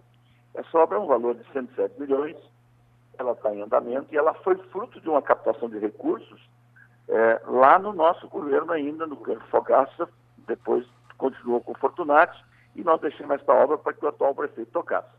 Lamentavelmente, dentro desses 107 milhões, tinha mais 121 milhões que era para cuidar do arroio moinho, que é aquele arroio que sai lá para cima do campo da Tuca, lá em cima, e vem descendo e desce debaixo da PUC, e enfrentar a, aquela questão do arroio, e também ia ter a reforma de, de 18 casas de bombas, que ia botar, por exemplo, os chamados é, é, de, é, os, os, os, reatores para quando termina a, a, energia, você ter geradores próprios, porque quando você tem, a desgraça nunca vem sozinha. Né? Então, quando vem a chuva, tem o alagamento, cai a energia, e se as bombas não puxam o alagamento, você tem alagamento. Então, perdemos esse dinheiro.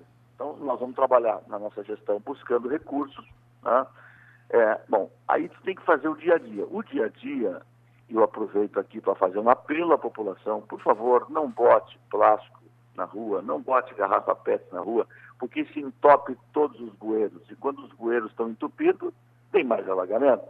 Então você tem que trabalhar desentupindo os bueiros, você tem que trabalhar substituindo algumas redes que estão totalmente quebradas em vários lugares da cidade. Então, são redes que, quando foram concebidas, era de âmbito menor.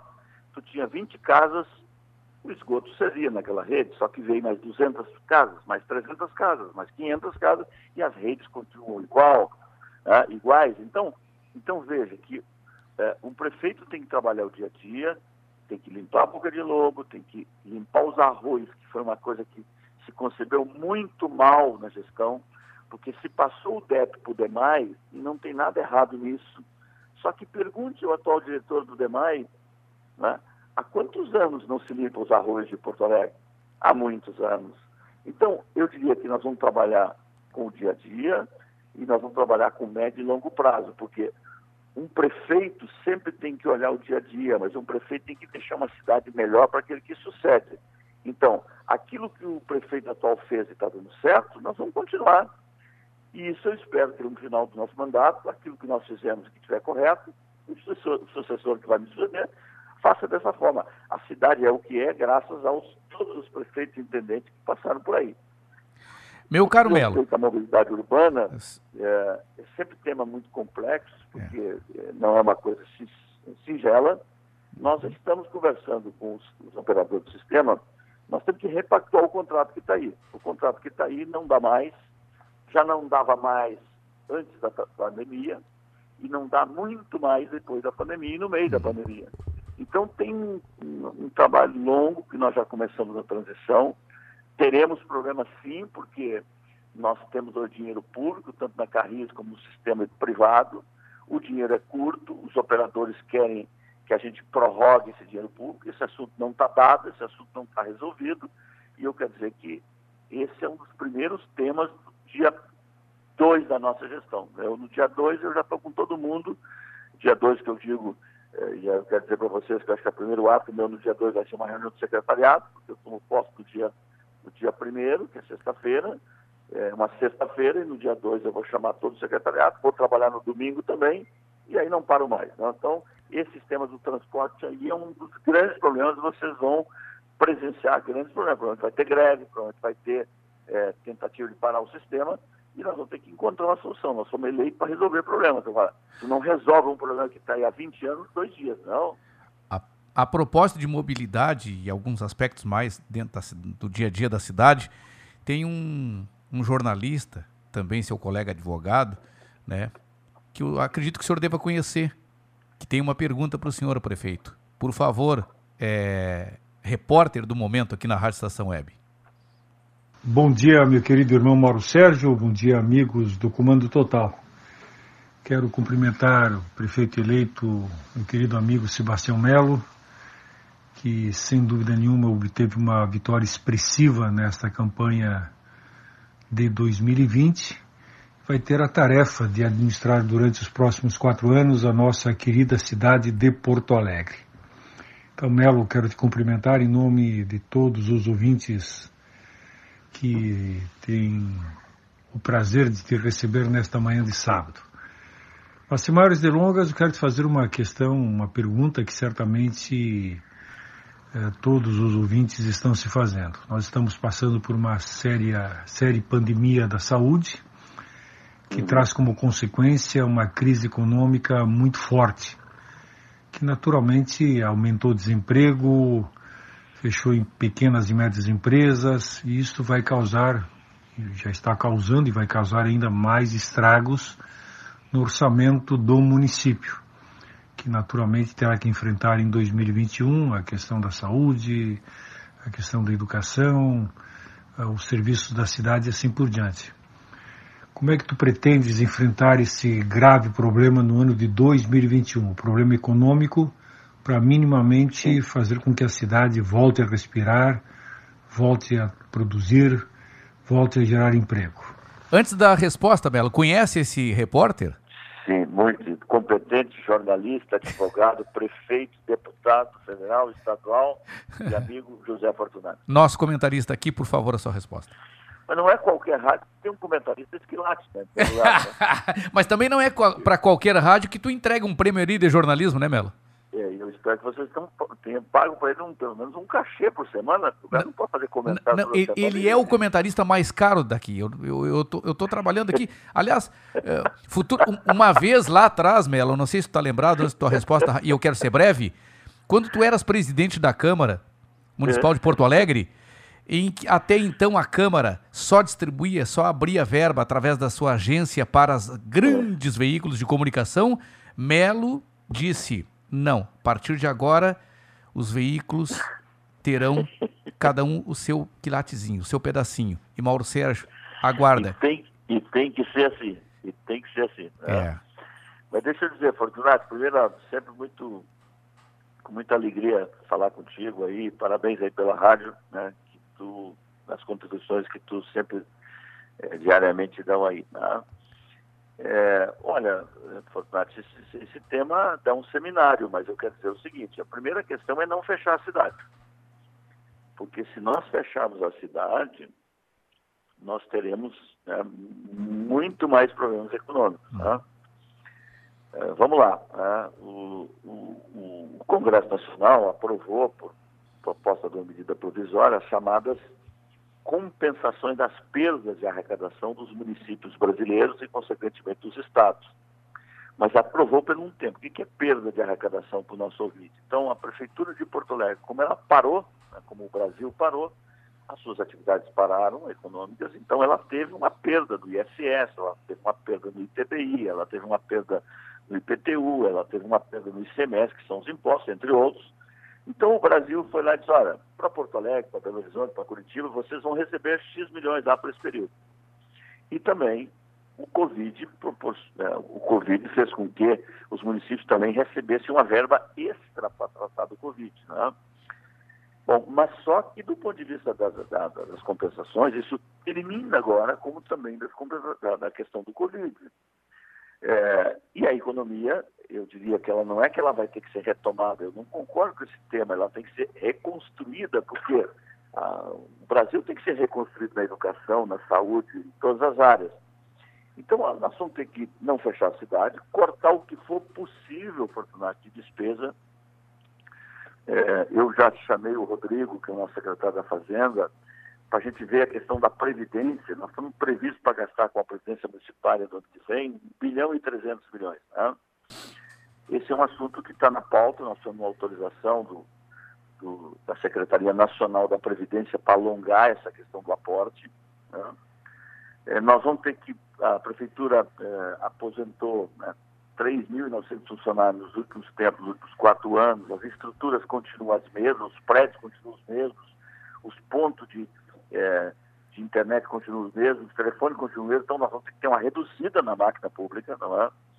é e, evidentemente, nós vamos fazer uma auditoria na Folha também, que eu percebo que é necessário isso, entre revisão de contrato, então nós vamos ter que por um lado, né? Vai dar grita aí, né, Melo? Vai dar grita aí, né? Despesa que nem unha, tem que ser cortado todo dia, toda hora, não? É. Então nós vamos ter que olhar de um lado, Fortunato, cortar o que for preciso de despesa para não faltar o dinheiro do essencial. O que, que é o essencial? É a creche, é a educação, é a saúde, entendeu? É recolher o lixo, quer dizer, tu, mais que ninguém, fosse um prefeito responsável, diligente, eu tiver a honra de estar ao teu lado, sei como tu trata a coisa pública, é?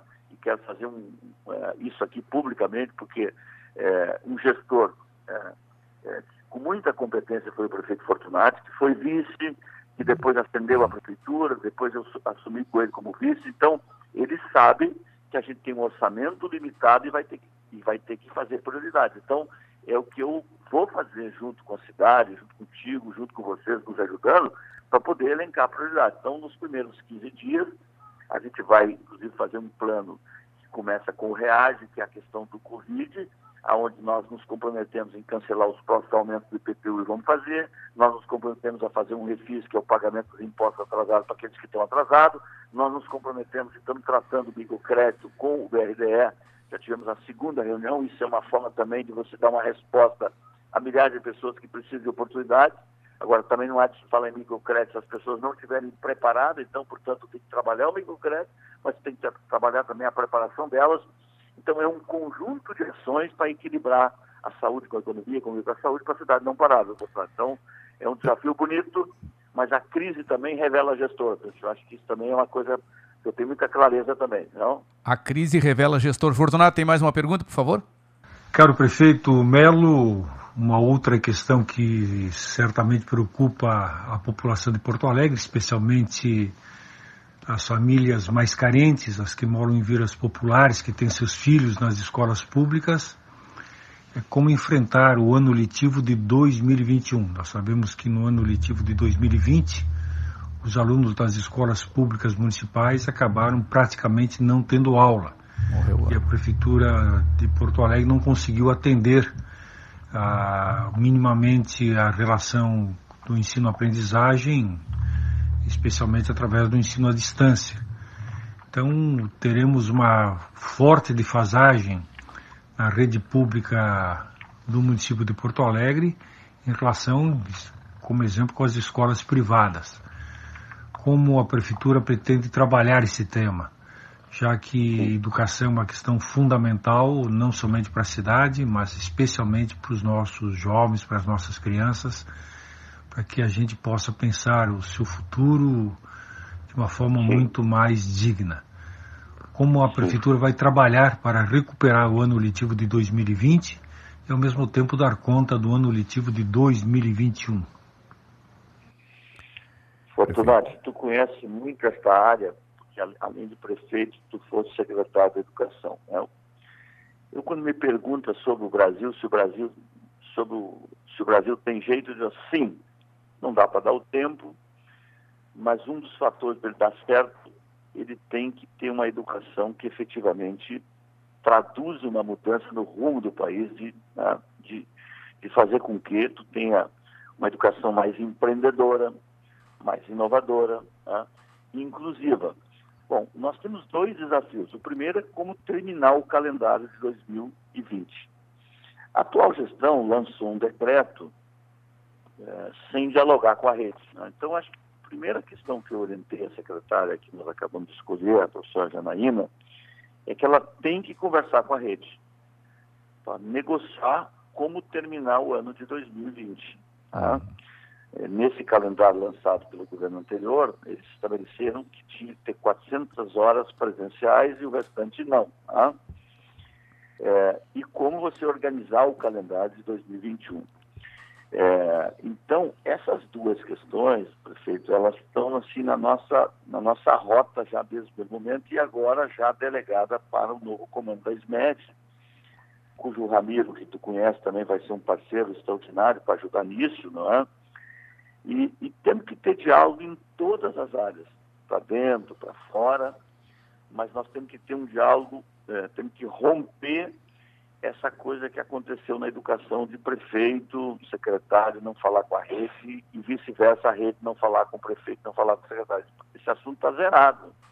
Eu vou fazer essa demonstração, inclusive, fazendo visitas às escolas já no primeiro mês de janeiro para mostrar né, que, olha, nós queremos que o aluno aprenda e queremos uma relação diferente. E aí tem desafios enormes, tá? Essa questão, por exemplo, do turno inverso, ela foi no nosso governo né, potencializada e no atual governo não foi uma, não se deu uma atenção. É, então, o aluno que não aprende no seu turno normal, ele tem que ter uma atenção no turno inverso para aprendizado, não só para aprendizado, mas a questão também de outras atividades. Nós temos uma evasão escolar que já era grande, e, mas com certeza a pandemia vai nos trazer muito de sabor nessa área. Então, aqui temos que trabalhar com a Defensoria, com o Ministério Público, com a comunidade escolar, com os conselhos, e convencer os pais né, dessa retomada do aluno. E esse ensino híbrido, ele é verdadeiro e falso ao mesmo tempo, porque não adianta eu ter um ensino híbrido para um aluno que está lá no, na, em determinada região, que só tem um aparelho de telefone, que o pai sai para trabalhar de manhã, leva o aparelho, e como é que ele acessa esse ensino híbrido mesmo? Então, então ok, então cada casa é um caso, cada escola é uma escola, então é realmente esse desafio né, da nossa rede aí, que tem 99 escolas, sendo que 50 e poucos é da rede fundamental, ela é um desafio muito posto, mas tanto é que da transição, os três assuntos que, que sempre foram, assim, ó, é, é, prioridade das prioridades, a questão da saúde, a questão do transporte urbano, que eu acho que vai, vai colapsar, estava colapsado e, e, e, e muito pior agora, e a questão da educação. Então, nós vamos fazer isso com muito diálogo, é, é, não impondo um calendário aos professores, mas os professores também não impondo a gestão, e tenho certeza do, do bom senso, tenho certeza do desejo das partes, nós encontrar uma solução boa para a cidade, viu, portanto? Não? Tá, certo. Meu querido prefeito Melo, eleito novo prefeito de Porto Alegre, que assume agora dia 1 se Deus quiser, a nossa Porto Alegre terá justificado a sua, o seu nome Porto Alegre por quatro anos, eu tenho certeza. De acordo com a tua assessoria, meu caro prefeito Melo, uh, o nosso tempo está estourado, que era de 30 minutos, mas essa entrevista, esse bate-papo está tão gostoso, tão esclarecedor, e eu quero pedir a tua permissão para mais algumas perguntas de mais alguns jornalistas. Tu pode? Tá bem, eu tenho. Eu, eu, que horas são aí, Paulo? Agora, uh, agora são 11h52. Sim, eu, eu, podemos aqui mais 10 minutos. Porque tá ótimo, perfeito, perfeito. Aqui, eu, perfeito. Minutos, eu, eu atraso 5 tá. minutos da agenda aqui. Ótimo, tá? ótimo. Atrasa 6. Vamos lá. Meu, tu, tu, viu que o nível das perguntas aqui, a gente não tá para brincadeira, né, Tchê? São de muita qualidade. A modéstia à parte. Vamos lá. Nossa querida jornalista e, e, apresentadora aos sábados do jornalismo aqui da rádio, Jéssica De Grande, a tua pergunta. Bom dia. Bom dia, prefeito Sebastião Melo. Bom dia aos nossos ouvintes da Rádio Estação Web. Deixa-me aqui a minha questão sobre a pasta da assistência social, no caso sobre a Secretaria de Desenvolvimento Social. Eu gostaria de saber qual será a sua primeira ação, qual será a primeira ação do governo municipal para a assistência social, para o Sistema Único de Assistência Social do município de Porto Alegre. Certo. Jéssica de Grande. Jéssica, primeiro acho que nós escolhemos uma pessoa que tem muito conhecimento nessa área, que é o Léo Voigt. Né? E nós tivemos ainda né, não tantas conversas que, né, que gostaria de ter tido, porque tem sido um processo aqui muito corrido na transição, mas eu acho que tem algumas coisas que é, é, eu já posso adiantar. Né? Primeiro, trabalhar com a rede, né? porque a assistência social é uma rede, né? então não tem esse negócio de ter uma política imposta pelo governo. Né? E esta rede, ela tem, é uma rede que funciona bem aqui em Porto Alegre, bem parceriada, não é? É então, essa é a primeira orientação ao secretário. Segundo, nós precisamos combater, não é? é, esta, esta crueldade da miséria que tem no Brasil. Né? Então, nós temos que ter programas aqui que é, não sejam paternalistas. É, vou te dar dois exemplos que, para mim, são referências para o nosso governo. O Ação Rua, quando o Fogaça foi prefeito, foi dos projetos sociais mais bem concebido, que foi justamente tu tinha uma quantidade enorme de crianças nas finaleiras, e que o Ação Rua deu conta de acolher esses jovens, né, de um reencontro com as suas famílias e até na criação de muitas vezes de mães substitutas e, e um dos programas mais bem resolvidos. Depois já no nosso governo sob a liderança do Fortunati e eu vice, é, nós tivemos um outro programa chamado Todos Somos Porto Alegre. O Todos Somos Porto Alegre, aliás, é de uma autoria de uma lei minha, que era a questão dos carroceiros né, e carrinheiros, e ele foi bem encaminhado em relação aos carroceiros. Né? Hoje vocês percebem, né, raramente encontra uma carroça para Porto Alegre, porque foi graças a um programa que cadastrou, que teve busca ativa, que teve muitos cursos no Pão dos Pobres, no Calabra e tantas outras entidades conveniadas, e que foi dando oportunidade de portas de saída para os carroceiros, para a família, para o tio, para o irmão, é, para o carroceiro, então, e depois ele entregou a carroça, entregou o cavalo, que também teve um destino para os sítios aqui da Porto Alegre. Então. então nós temos agora um desafio dos carrinheiros. Vocês veem que nós temos aí na cidade dezenas, para dizer milhares de carrinheiros, né? Então esse é um tema que também é prioridade. Segundo, moradores em situação de rua. Aumentou muito. É, o nosso trabalho vai ser com parcerias com as igrejas e outras entidades.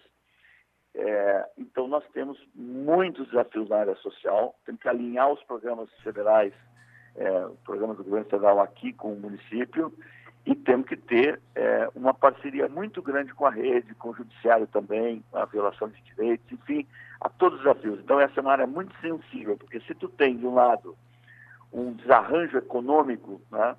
É, como eu estava dizendo na pergunta que foi feita pelo Fortunato, tu tem que ter proteção social. Então, um governo tem que ter desenvolvimento econômico né?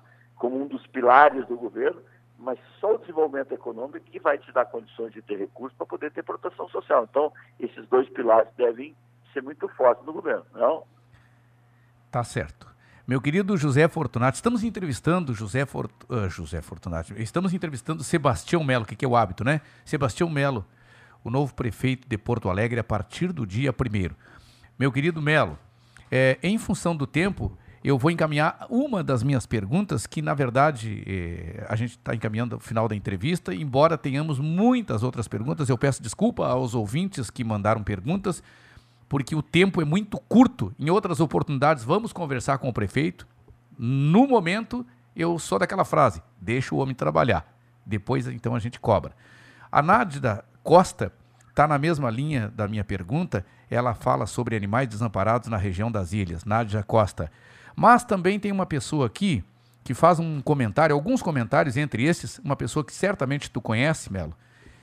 É, Toda a proteção animal de Porto Alegre, ansiosa pela nova gestão, confiando em nosso prefeito para as mudanças necessárias para o bem-estar dos animais, hoje sem recurso nenhum.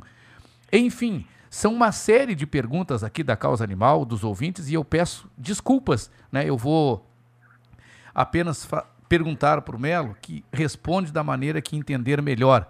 Tem aqui o nosso prefeito, conhece a dificuldade do povo, etc e tal. Bom, Melo, meu querido irmão, o que é e como será administrada, como será tratada a causa animal de Porto Alegre, que tu tão bem conheces, és autor da lei das carroças em Porto Alegre e de uma outra lei que não me ocorre agora, mas eu sei que tu tem compromisso com essa causa, te compromissou com o próprio Fortunati, com o povo.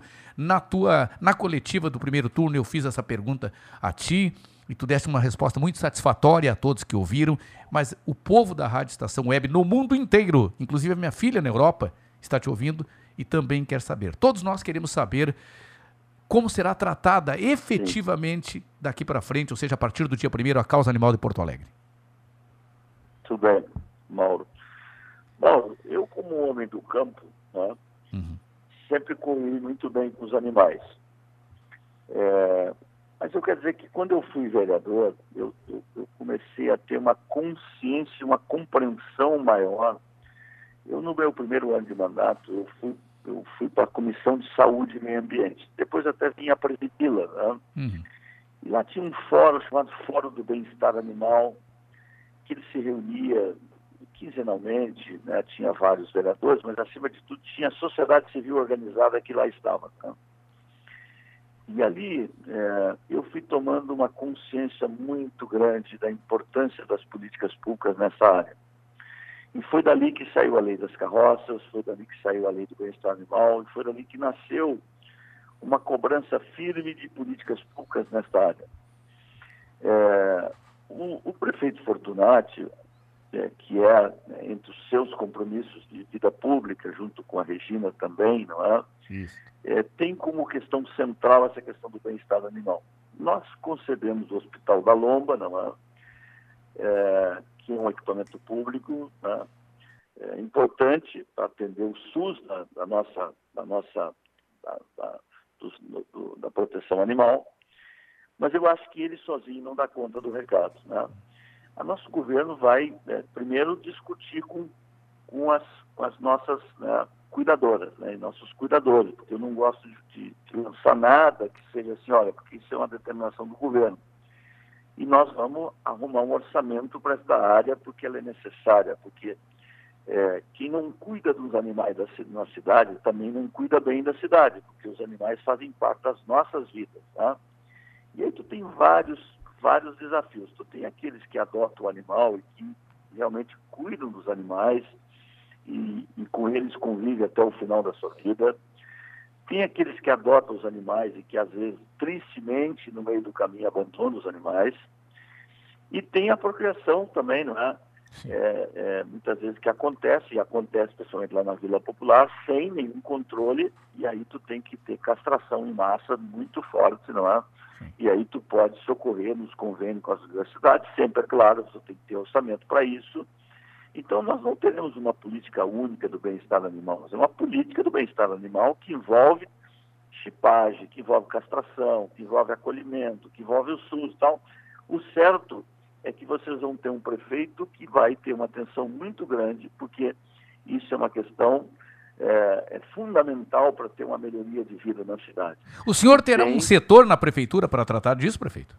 Como? O senhor terá um, um setor na prefeitura? Algum, alguma hoje, diretoria, não, um departamento? Já teve, já teve uma secretaria, hoje tem uma diretoria para tratar disso. Tá? Sim, sim. O certo é que nós vamos ter políticas públicas, uhum. porque às vezes pode ter uma secretaria ou não, isso é uma questão, para mim, não é o mais importante. O importante é compromisso com a área. Sim. Então quer dizer que teremos compromisso com essa área efetivamente, tá, Não? Tá certo. Tá bem? Bom, meu irmão, é, eu me desculpa, mas eu, que, eu tenho que te perguntar assim para encerrar. Qual é a preocupação efetiva do prefeito Sebastião Melo, meu amigo, meu irmão, que me ensinou o melhor lugar de, de Porto, do centro de Porto Alegre para se tomar um cafezinho e me pagou o cafezinho, diga-se de passagem. É, qual é a sua preocupação com o bem-estar do centro de Porto Alegre no quesito segurança pública, prefeito. Eu sei que, e, e, constitucionalmente, a segurança pública não é responsabilidade do prefeito, mas segurança pública eu entendo que, ao contrário, Sim. também é, é, é responsabilidade Sim. do prefeito, a partir de uma cidade iluminada, a partir de uma ação efetiva Sim. da Guarda Municipal, etc. e tal. A gente encerra. A última pergunta, eu lhe prometo, porque eu quero, eu quero ter o centro mais humano, eu quero ter um centro mais seguro, eu quero ter um centro melhor. Lógico, sem esquecer das periferias. Pois olha, é, Mauro, eu serei o prefeito de todos os bairros. Ótimo. E, e, começando pelo centro. Acho que o centro tem um desafio de embelezamento, Em primeiríssimo lugar, nós temos um centro que é bonito, mas que precisa do embelezamento. Seja de pintura, seja de calçada, seja do mercado público, seja do Cais Mauá, e tanto seja do viaduto Otávio Rocha, né, e tantos outros desafios. Então, nós vamos cuidar do centro do ponto de vista do embelezamento também. Uh, segundo, provavelmente vamos fazer uma mexida no plano diretor, permitindo mais construções, mais volumetria no centro, para que você atraia para o centro mais moradores, porque se tu tem mais moradores no centro, você tem mais vida no centro, tá? e você tem equipamentos públicos no centro. E dentro desse contexto, é, eu sempre tive muita clareza, né, já como vereador, mas como cidadão, de que segurança pública também é com a prefeitura, né? Uma cidade iluminada, uma cidade que tenha câmeras, né, câmeras que funcionam, uma cidade né, que, portanto, tem espaços urbanos, que tenha vida urbana boa, porque se o espaço urbano não é, não é ocupado pelos ocupados, os desocupados tomam conta, né? Com então, certeza. é um conjunto de ações que fazem uma cidade segura. Não é a única, não é só polícia na rua. Tu veja a Orla do Guaíba, né? Tu veja né, é, ali a Júlio Mesquita, que é aquela praça que fica em frente o, em frente o, o, o gasômetro. Tu olha ali, tá lotada, tá bonita, tem gente sentada, tem gente no piquenique, tem gente brincando, tem gente é, jogando. Quer dizer, então, você tem que dar vida à cidade. Eu sei que nós estamos vivendo um momento difícil, que é um momento de pandemia. Né? Sim. Então, tu tem que tratar a cidade no momento de pandemia, mas tu tem que também ter clareza que tudo isso vai passar. Né? Então, o centro da cidade terá uma atenção muito especial. Talvez eu até mexa no IPTU do centro, é, uma, uma coisinha diferenciada para dizer, olha, a contrapartida de vocês é o embelezamento. Então, isso também está no nosso DNA. Então, tá bem? Aquele o adota a praça, adota a sua, enfim. Bom, O nosso meu, governo será um governo de muita adoção. Olha, quer adotar meia, meio metro de calçada é bem-vindo. Quer adotar embaixo do viaduto é bem-vindo. Quer adotar para fazer uma horta comunitária é bem-vindo. Quer adotar e botar uma, uma academia e botar a propaganda da empresa na praça é bem-vindo. Ou seja, prefeito e administração, vice-prefeito e todos não dão conta da gestão se não tiver uma parceria com a cidade, não? E eu, e eu entendo o prefeito Melo, a pessoa do Melo, como um cara de diálogo. Isso é uma coisa fundamental na- no gestor público. Paula, isso aí. eu quero agradecer, quero pedir desculpas aí aos, aos colegas jornalistas Paula Cardoso, né, o Renan Silva Neves, ao Caio Mirabelli, nosso correspondente do Rio de Janeiro, e também ao nosso Cristiano Martins, pelo tempo que não foi possível ah, as suas perguntas. Muito obrigado pela sua participação igual, as suas participações igual ah, nessa entrevista com o nosso querido Sebastião Mello. É assim que nós podemos tratá-lo. Primeiro, pela nossa relação de amizade de muito tempo, desde os tempos da Câmara de Vereadores, quando ele me ajudou, diga-se de passagem, me estendeu a mão. Eu trabalhava numa rádio evangélica, onde o comércio não investia muito, as agências não investiam, e a agência que cuidava da, da conta da Câmara eh, me deu atenção por conta do seu presidente, então, Sebastião Melo. Então, eu quero registrar isso aqui. É uma questão de justiça e de sentimento de gratidão, Melo, contigo. E espero poder continuar contando com- agora com o prefeito Melo. Paulo, Oi, fica querido. aí o meu, fica o meu abraço a todos, um abraço ao meu prefeito querido José Rosário, a todos os jornalistas. Tá com a Eu- gente. Então, na próxima, na próxima, na próxima, eh, Ah. na próxima entrevista, quem sabe a gente começa a pergunta por aqueles que não fizeram, entendeu? Ah, mas tu é, tu é, Pode tu, ser? vem cá, tu não quer ser meu gerente aqui na rádio? Tá? Melo, muito obrigado pela tua gentileza em conceder esse, esse tempo aqui para os ouvintes da Rádio Estação Web de Porto Alegre, a qual tu entregou um dos prêmios Ari de jornalismo. Né? A rádio quer ter uma relação estreita com a prefeitura, apoiando naquilo que for necessário o apoio, cobrando quando for necessário, quando for, quando for para cobrar, mas sempre do lado do bem, do lado daquilo que vá se- fazer um bom trabalho para o, para o público de Porto Alegre, assim como eu sou Saúde morador de Porto para Alegre. vocês. Saúde, paz, esperança e mudança. Ah, Tudo vai passar e a cidade vai voltar a sorrir. Grande abraço Ah, para vocês, tá? Grande abraço. Sebastião Melo, prefeito eleito de Porto Alegre, foi o nosso entrevistado de hoje aqui na Rádio Estação Web, no nosso Comando Total. Que maravilha foi essa entrevista. Nós não podemos abordar todos os assuntos porque é muita coisa, gente. Nós tivemos 40 minutos de entrevista com o prefeito e os assuntos não foram todos. Pedimos desculpas pelas perguntas que chegaram através de mensagens e a gente não pôde eh, repassá-las. Vamos a um bloquinho musical para a gente respirar e depois a gente volta trazendo mais comentaristas que estão com a gente. Bom dia. Ele se foi, mas deixou saudades. Esses dois sambas eu fiz para ele. Para o mestre Ataúfo Alves. Palmas para Ataúfo que ele merece. E é assim. É assim.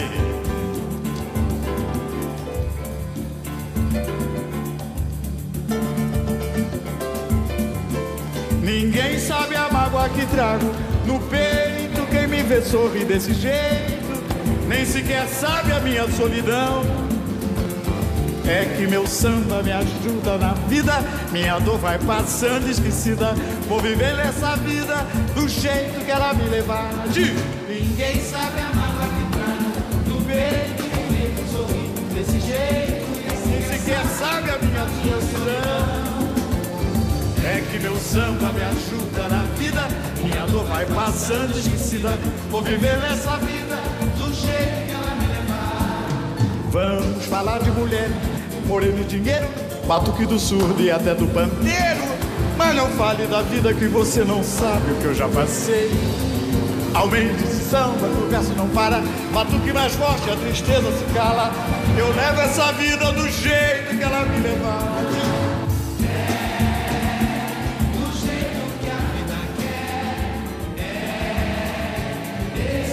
Deixa o coral cantar, deixa o coral cantar. É. Din, din. Ninguém sabe a mágoa que trago no peito. Quem me vê sorrir desse jeito, nem sequer sabe a minha solidão. É que meu samba me ajuda na vida. Minha dor vai passando esquecida. Vou viver nessa vida do jeito que ela me levar.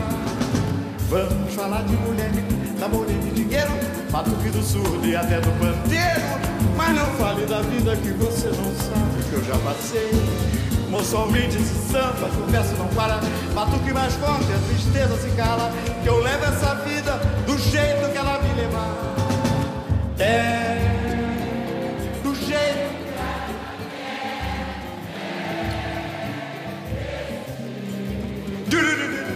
É.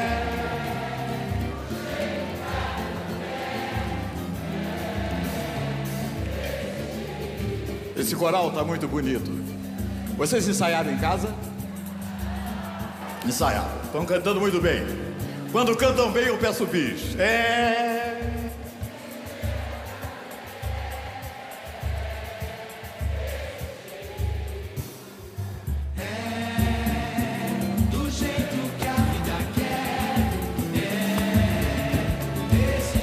Muito bom, muito bom. Muito bom. Esse é o outro samba que eu fiz pro mestre. Ataúfo Alves.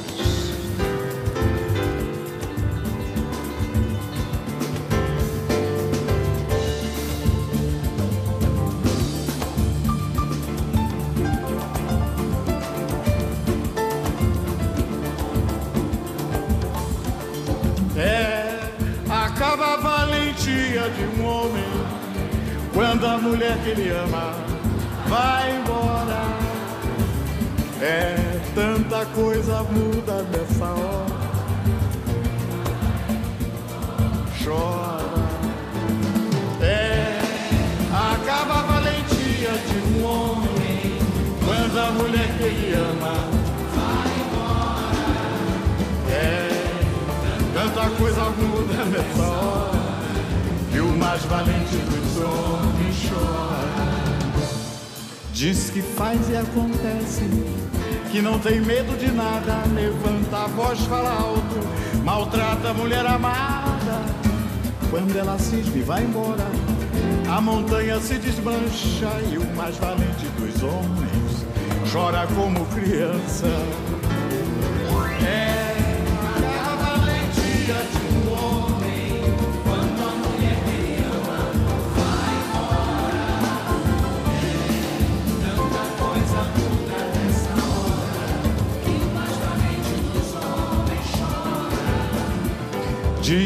Faz e acontece. Que não tem medo de nada, levanta a voz, fala alto, maltrata a mulher amada. Quando ela cisma e vai embora, a montanha se desmancha e o mais valente dos homens chora como criança. Acaba a valentia de um homem.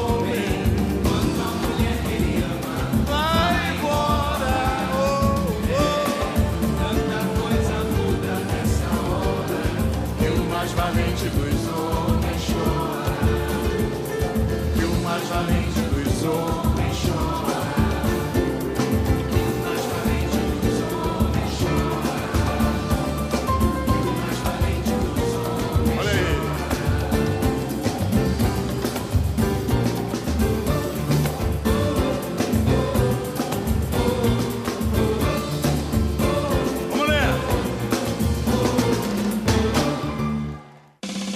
Rádio Estação Web. Comunicação, Mauro Sérgio. Sou eu mesmo, vamos juntos até daqui a pouco mais. Hoje, meio-dia e 45, você tem Jéssica de Grande. Normal, Rogério Barbosa? A Jéssica estará ao vivo? Normal, normal, Ao vivo. Estação da Notícia. E, a- e depois do Estação da Notícia, o A- que, que rola em termos de, de programação na Rádio Estação Web hoje, sábado? Uma a partir da uma da tarde, Estação da Música, e às duas da tarde, Roots Reggae com Rodrigo Brandão. Como é que é isso aí? Roots Reggae? Roots Reggae. Roots Reggae? É, é reggae? É programa de reggae. Isso aí. Ah, mas eu gosto de um reggaezinho. Ah, eu vou curtir a partir de que horário?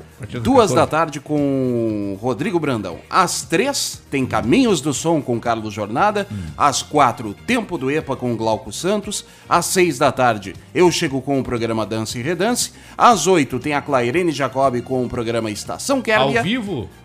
Gravado, hoje Ah, gravado. Hoje gravado, né? Hoje gravado. Certo. E às 10 da noite, Ricardo Gonça e o programa Balada Máxima. Ricardo Gonça? Ele mesmo. O popular Bodoso. Ele mesmo. Esse cara. E a Rádio Estação Web no final de semana em relação ao esporte, Rogério Barbosa, por favor. No domingo estaremos na cobertura de Bahia e Internacional a partir das 4 horas da tarde e às 8 e meia da noite, Grêmio e Atlético Goianiense direto da Arena. Inter, de novo técnico ou fica o Abel para 2021? Ainda terá o comando de Abel Braga, provavelmente a última partida sobre o comando de Abel Braga. E Grêmio joga em Porto Alegre, recebe o Atlético Goianiense. Isso aí, a partir das 8 e meia da noite na Arena. O Tenente Américo da Brigada Militar, é a quem eu mando um abraço, é, adora que eu falo Atlético Goianiense. Porque eu ironizo, né, quando o Atlético Goianiense ganhou do Internacional e outra vez empataram, conseguiram empatar com o Atlético Goianiense, né? E ele, ele diz, ele me ensina a pronunciar dessa forma que tu pronuncia. E tem gente na linha? Ah, eu queria. Eu esqueço de avisar aqui, né? Eu esqueço de avisar. O Rogério vai gravar uma vinhetinha aí pra rádio, pro programa. Que as pessoas podem ligar se quiser e bater um papo com a gente no ar, quem tá na linha. Linha aberta para o 22004522. Alô, bom dia. Bom dia. Nossa produtora, é isso? Ah, mas então a estagiária não podia deixar o último programa do ano sem participar, né? O último programa do ano. Do ano. A propósito, gente, eu quero, eu quero dizer pra vocês que eu não quero mais audiência de vocês no Comando Total esse ano, tá? É só Ah, até esse meio ano não. Até, até meio-dia. Não, mas não 30 acabou o programa ainda. Só até meio-dia e 35, por aí, ah, né? tá bom, tá bom, tá bom. Depois, Não, quando- pensei que tu já tava dispensando. A partir ouvintes. do momento que eu encerrar o programa aqui, não quero mais ouvir, não quero mais ouvintes no Comando Total esse ano. Tá, então tá bom. Me encontro com você o ano que vem. posso deixar minha mensagem Cláudia Araújo, coprodutora do Comando Total, manda, mãe da Popoca, né? É, mãe, da, Popoca, mãe da, da- do Atomi, mãe do, do- do- da Xuja, mãe da, da, da... Da Goda. Da Goda, mãe de quem mais? Vamos lá, diz aí. Da Chininha. A da Chininha, velha, coitadinha. Ah. Manda aí a tua mensagem, Claudinha. Primeiro, primeiro lugar aí, dá uma nota de 0 a 10, sincera, viu? Não, É. não, de- de- deixa eu dar os parabéns da entrevista, né? Ah, A entrevista foi nota mil. é mesmo? Sou até suspeita pra falar, né? Porque eu sou Isso que a gente não teve, Cláudia. A gente tanto não... sou do programa, como do comunicador, como da produção e como do prefeito. Aí é difícil a pessoa dar nota. E do Rogério tu não é fã? Sim, mas eu falei da produção. Ah, sim. Mas o Rogério é Ah, diretor, o Rogério não, é diretor. Não queira me intrigar com o Rogério. O Rogério Barbosa é diretor, tu não falou dele, tu não é fã dele. Ah, não falei do diretor. Tu já me Ah, dizia então tá fora bom. do ar. Quando eu participar em Não. alguma oportunidade, eu não vou falar no Rogério. Tu já me dizia Não, fora mas do é ar. que assim, ó, esse com o Rogério eu consigo falar no WhatsApp, que é uma coisa que tu não consegue. Ah, bom, aí. Bom, aí. Daí eu sou privilegiada. Paulinha Cardoso, não confunda. Catraca de canhão com conhaque de alcatrão, viu? Tá, não, deixa Porque deixa até eu a Paulinha Cardoso me disse, me, me disse um dia: Ah, isso aí acontece comigo também. Isso acontece É. comigo também, do Rogério não responder a mensagem no WhatsApp. Mas e aí, Não, Claudinho, o que, que, que tu Comigo gostaria? funciona, porque eu mando mensagem ele já me responde, inclusive no mesmo horário que ele tá falando contigo. Ah, que, mara, que maravilha. Mas Não, é. quem, sabe na ontem outra, na- quem sabe na outra encarnação eu venho a Claudinha Araújo, daí eu recebo essa resposta do Então, Rogério ontem ele Barbosa. tava falando comigo e dizia assim, tu nem sabe, do outro lado tá o Mauro Sérgio falando comigo. Aí ele respondia pra mim, não respondia pra ti. Então tá, né? Então, Eu, assim, eu sou o o motivo da minha ligação hoje para o programa, né, é porque eu não podia deixar passar esse último programa do ano, que nem o Mauro Sérgio já encerrou aí, que não quer mais ninguém ouvindo Comando Total esse ano. Ah, fazer um agradecimento a todas as pessoas que participaram do programa esse ano, né, Mauro? Isso. A gente não, não pode simplesmente ah, listar os nomes, porque foram muitas pessoas. Muita gente, E de muita maneira alguma a gente pode esquecer de alguém, né? Ah, eu sei que foi um ano difícil para todos, né? Que na verdade tem muitas pessoas dizendo que este ano foi um ano perdido, mas se a gente analisar bem, assim, ó, esse ano não foi um ano perdido, na verdade, e sim um ano para a gente pensar e valorizar as coisas que nós temos, né? A mensagem Ah, foi a mensagem do dia de hoje. Aliás, Isso. tu ouviu a mensagem do assim, ó, dia? eu ouvi a mensagem do dia. Ah, principalmente assim, ó, a gente sempre valoriza muito as riquezas, né? Os valores em dinheiro, em material. E na verdade a gente tem que valorizar o que a gente tem, que é a nossa saúde. Porque se a gente não tiver a saúde, a gente não consegue nada mais do que a gente quer, queira conquistar no mundo, né? Verdade. Então a Ouros- gente tem que valorizar assim, ó, os nossos amigos, a nossa família, né? A nossa casa, ah, ah, tudo que a gente tem assim, ó, que a gente pode colocar no coração, né? E dizer assim, ó, isso eu conquistei. É a minha, meus amigos, a minha casa, a- o meu prato de cada dia em cima da minha mesa, que nunca nos falte, né, Mauro Sérgio? Então, essa é a mensagem do ano, que eu acho que isso as pessoas conseguiram valorizar um pouco mais nessa função dessa pandemia aí, que as pessoas ficaram mais unidas. Pelo menos é o que a gente espera, né? É, alguns ficaram mais unidos, É, outros se desuniram. é isso, outros não, né? É. Mas a mensagem, a mensagem do ano, eu acredito que tenha vindo para nós aí do universo é exatamente essa, que as pessoas fiquem mais unidas, que as pessoas valorizem mais, né, a família, os amigos, o que a pessoa tem e não só o dinheiro, porque a gente viu muitas pessoas aí com posses, né, que também partiram dessa para outra com um tratamento muito melhor do que as pessoas que estão aqui no SUS. E Então, deix- o dei- dinheiro, partiram né, deixando tudo que tem, tudo que tinham, né? Deixando tudo, tudo que tem, exatamente. Então, não necessariamente, é claro que o dinheiro faz falta para a vida da gente, né?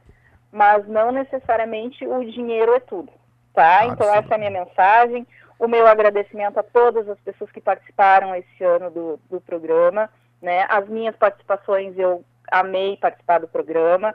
Também, para mim, foi um ano difícil, mas a gente está superando, está passando por isso. Né? Eu quero deixar um abraço para o Rogério, para a Paulinha, ó, que tu fala que eu não falo no Rogério, né? Para o Rogério, para a Paulinha, para Agora todos os falou, né? comunicadores da rádio, né? Para todos os nossos correspondentes aí que deixam suas mensagens, para todos os ouvintes. Então é uma mensagem global, assim, para todos. Um grande abraço, um feliz 2021, que esse ano que entre a gente entre com o pé direito e que com muita saúde. E que venha, que venha vaci que venham as vacinas, né? Que venham as vacinas, por favor. Eu quero, quero aproveitar aqui, tu, tu conhece ela, tu lembra dela, para agradecer Uhum. a Cíntia. A Cíntia está Uhum. dizendo assim: muito bom, Mauro, parabéns de gabarito, se referindo à nossa Ah, entrevista. Não, a entrevista sem, sem comentários, perfeito. Então tá beleza. Eu acho até que tinha que ter um programa inteiro só com o prefeito. As- a, a, a Cíntia, sim, tínhamos que fazer um programa inteiro só com o prefeito. Mas ele mesmo Só já se escalou para a próxima entrevista. Tu viu, Rogério? Pensei, isso quer dizer que ele gostou, né? É, não, imagina. é. É, E na- na- numa próxima oportunidade aí, vamos entrevistar a Cíntia para falar, a- afinal de contas, além de uma grande guerreira na causa animal aí, a Cíntia se elegeu vereadora de Porto Alegre, tu sabe disso, né? Então, com certeza, claro. E aí ela escreve aqui, ela tá ouvindo e diz ela, muito bom, Mauro, parabéns de gabarito. Beleza, Cíntia, de gabarito Tá é ouvindo, você. esse, Oi? tá ouvindo esse miadinho aí? De quem é? Esse é o caramelo. Ah, o Lelo. O, Lelo. Lelo. Não é caramelo. É, antes, de, antes de começar a minha participação, eu já ia eh, avisar o pessoal, desculpa por algum barulho, algum ruído, né, algum pro latido. pro dindo dele aqui- aqui Pro dindo dele aqui, ele é o Lelo. é o Lelo, tá aqui gritando, desesperado. Gente, o Lelo atravessa a avenida, a rua, cheia de É. carro em alta velocidade para me recepcionar, gente. É, é valeu, uma figura. E valeu. vai lá e se joga na frente do carro, o dino dele tem que parar de qualquer jeito. É verdade. Valeu, Claudinha. É. Obrigado aí Então, pela tua valeu, meu querido. participação. Um forte abraço e- todos vocês E a aí. tua mensagem foi extremamente maravilhosa, oportuna e necessária, em especial para muita gente, tá bom? É, porque eu participei ainda como estagiária, vai ver que 2020 eu vou ser eh, 2021 eu vou ganhar minha promoção. né? Como estagiária não podia deixar isso passar. É, Eu já tô preocupado com isso, porque o Melo já disse que nós temos que pagar um bom cachê pro Fortunati, né? Agora tu começa a te promover aí, aí tu já viu, né? Tá bom? É, então eu também vou ganhar um bom salário. Tá bom, valeu. Então tá. Beijo, Claudinha tchau, Araújo, nossa tchau. coprodutora aqui do Comando Total, é, meio-dia e 24, bom dia.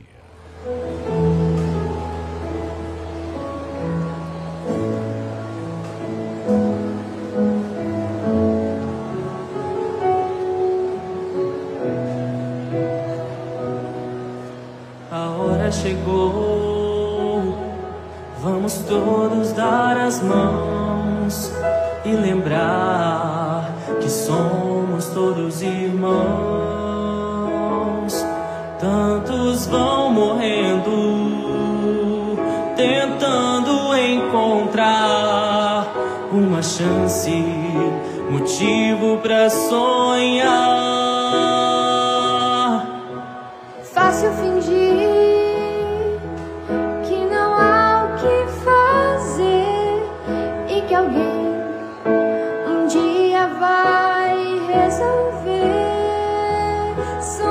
Somos todos parte de algo bem maior e no fim queremos só amor. Eu e você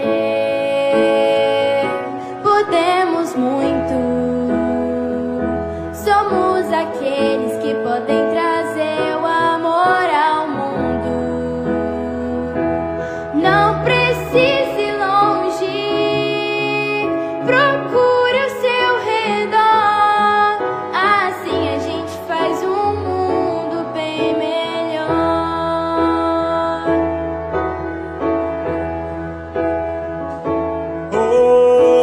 faça o melhor. Ter carinho e ter amor. Quando houver problemas de solução, basta a atitude. Dizer mais sim que não é só abrir seu coração. Eu e você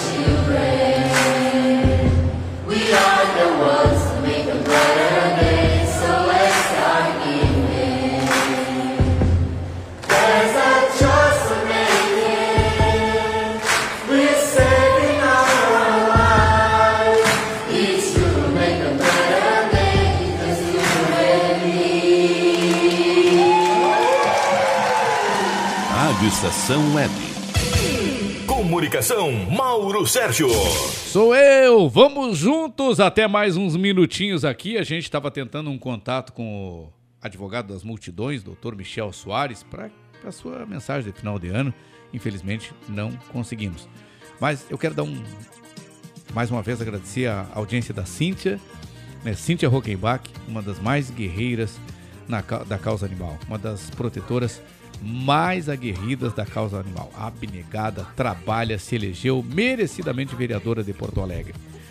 E oportunamente nós estaremos conversando com a Cíntia. Viu, Cíntia? Grande beijo no teu coração.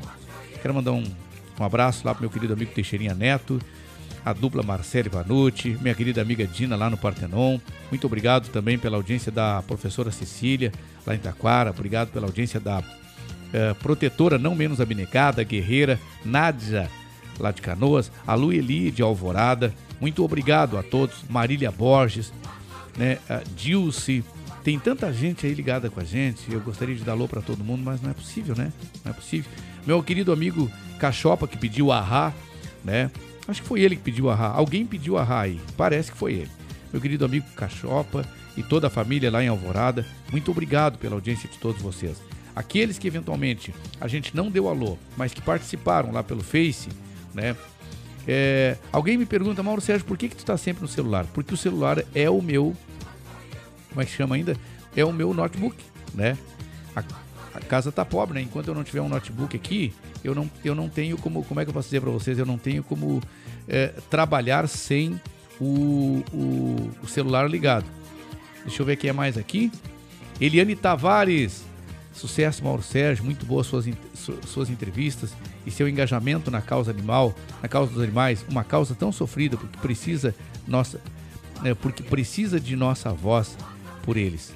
Maria Lisandra, Mara Lisandra Padilha, que linda música, não sei que música ela está se referindo, mas a gente roda músicas boas aqui. Uh, aqui tem o David Rodrigues, bom programa, Mauro Sérgio, grande abraço. De...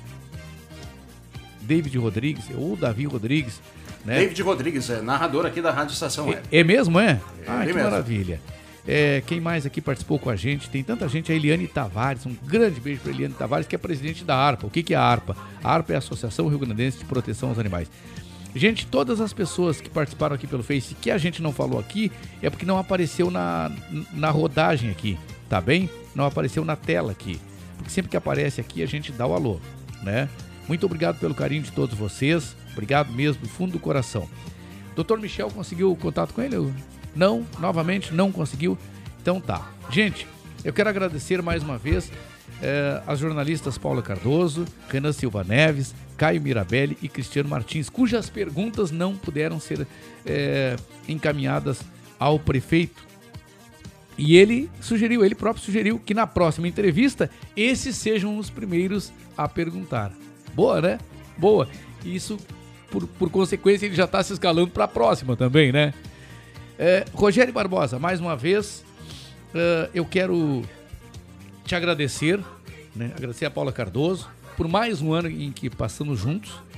Eu já vou para o segundo ano em julho agora, na virada do ano, julho, eu completarei o segundo ano aqui de rádio Estação Web. Eu quero te agradecer por essa acolhida. Quero agradecer a todos os ouvintes de todas as programações da Rádio Estação Web, mas também quero agradecer a todos os colegas que estiveram conosco, que nos ouvem, que nos dão apoio. A nossa Dirce querida, e eu fiquei de dar um alô sábado passado para ela e para a filha dela. Então, como é que é o nome da filha dela, lembra? Lá nos Estados Unidos? Adriane Brasil Ferrari. Adriane Brasil Ferrari. Ela fez uma tradução que eu precisava, né? E para desmistificar aí um fake news que publicaram aqui, eu não gosto de fake news, eu não gosto de injustiça. Mesmo contra os meus inimigos, eu não gosto de injustiça, porque eu sou do bem. As pessoas que não sejam do bem, que não são do bem, elas querem mais é que os outros se ferrem. Meu negócio não é esse. Eu quero que as pessoas fiquem bem, independente de quem quer que seja. Bom, a não ser quem me prejudica, né? Mas de qualquer maneira, eu não faço nada, porque o que a gente joga, a gente recebe de volta, na mesma medida ou talvez um pouco mais. Bom, é, então eu quero agradecer a, a, todos os colegas que torcem pela gente, que torcem por esse programa. Eu quero agradecer a todos os ouvintes, pedir desculpas por eventuais falhas nossas. Agradecer a ti, Rogério Barbosa, pela acolhida, pela força, pela parceria, a Paula Cardoso, a todos da Rádio Estação Web. Muito obrigado por esse ano que passamos juntos, esse ano de dificuldades, esse ano de pandemia. Tomem todos os cuidados necessários. Aos meus colegas comentaristas, por favor, não quero esquecer de nenhum, Rogério. Caio Mirabelli, me ajuda aí. Caio Mirabelli. Doutor Michel Soares. É, Doutor Guaraci Teixeira. Josiane Basgal. Ledir Júnior. Quem mais nós temos? For, aqui? José, Fortunati. Fortunati, claro. Josiane Basgal, já falei, né? Jéssica de Grande, já participou. Jéssica de Grande. Enfim, a todos os nossos comentaristas, todos os nossos colegas, muito obrigado pela parceria. A cada ouvinte que passou aqui pelo app, que passou aqui pelo Facebook, que me deu, que curtiu ou que só ouviu, que nos prestigiou de qualquer maneira, muito obrigado mesmo. As pessoas que me ajudaram, muita gente me ajudou nesse ano de 2020, onde eu me deparei com a, alguns percalços. Tenente Américo, muito obrigado. Irmã Dulce, muito obrigado. Sargento Dias, muito obrigado. Janete Cecim, muito obrigado. Minha vizinha, que eu chamo de Vera Anjo, muito obrigado. Michael Santos e a esposa, lá no. Meus vizinhos, ali na Grande Cruzeiro, muito obrigado, mas muito obrigado. Uh, Elisa Menezes, de Gravataí, também, muito obrigado. Enfim, todos vocês, foi um ano difícil, mas vocês me estenderam as mãos quando eu mais precisei. Muito obrigado, muito obrigado, muito obrigado mesmo. E até o Rogério Barbosa, quando eu, quando eu perdi o telefone, ele arrumou um telefoninho velho aí. Toma aqui, mano, você vê se consegue resolver. Me serviu, né? Por uma semana ou duas, me serviu. A todos, muito obrigado mesmo. Todos, todos, todos. Se eu esqueci do nome de alguém, me perdoem, não foi intencional. E eu queria encerrar o programa de hoje com uma mensagem a todos vocês. É hora de receber o ano novo, com alegria e esperança no coração, de deixar o ruim no passado e abraçar o futuro com otimismo. Vamos fazer desta virada de ano um recomeço de tudo que é bom, um renovar de sentimentos positivos e um renascer de velhos sonhos. Desejo muitas felicidades para este ano. Que sejam 365 dias de realizações, sucesso, muita luz, muita paz, sobretudo saúde e muita prosperidade a todos. Feliz 2021.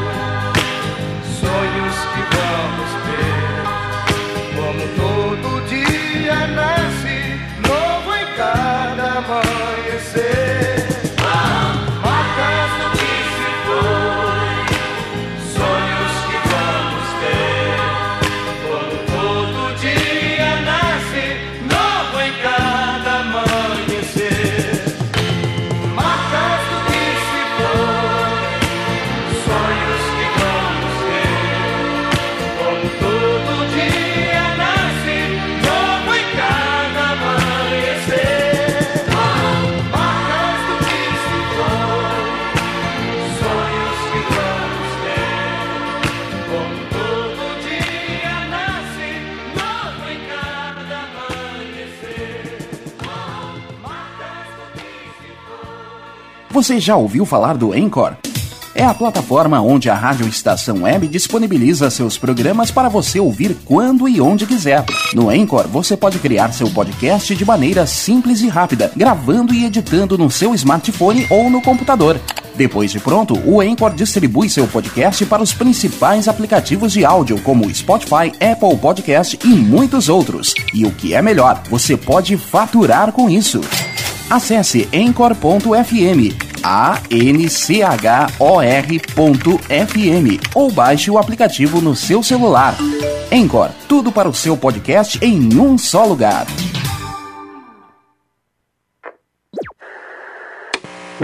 Por muitos anos, essa voz dava a saudação mais esperada da TV brasileira. Boa noite. Na Rádio Estação Web, essa voz dá a saudação mais esperada do fim do dia. Boa noite. Estação da Notícia com Guaraci Teixeira, de segunda a sexta, a partir de 15 para 7 da noite. Rádio Estação Web. De manhã e de tarde,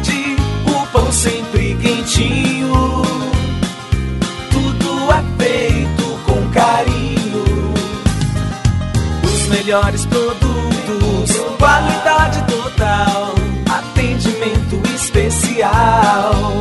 Só no Mini Mercado Alves você encontra o maior e melhor pão, sempre fresquinho. Se quiser de um dia para o outro, reserve hoje para saborear amanhã. Mini Mercado Alves, Rua São Francisco 664, em Porto Alegre. Fone 51 3907 4008.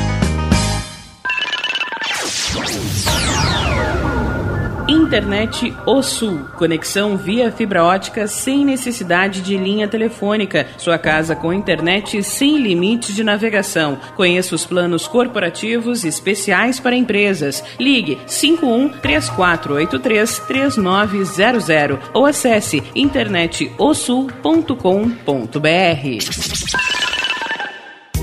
Chega de pagar aluguel, more no que é seu. JF Construções e Reformas oferece a oportunidade que você esperava para construir a sua casa própria. Toda a linha de casas pré-fabricadas e reformas em alvenaria. Conheça as opções para pequenas ou grandes construções e solicite orçamento sem compromisso. JF Construções e Reformas, o caminho certo para dar adeus ao aluguel. Rua Vereadora Olívia Emília Gueder Brum 670 em Palhoça, Santa Catarina. Fones 48 999 27 14 46 ou 991 12 5663. E tá na rua desde cedo, bateu aquela fome, não tem muito dinheiro no bolso? Dá uma passadinha na Rodalu. Ambiente agradável, ótimo atendimento e a maior variedade em petiscos, porções e lanches, com um gostinho de comida caseira. Lancheria Rodalu, Avenida Bento Gonçalves, 175 em Porto Alegre. Fone 51 3377 0915.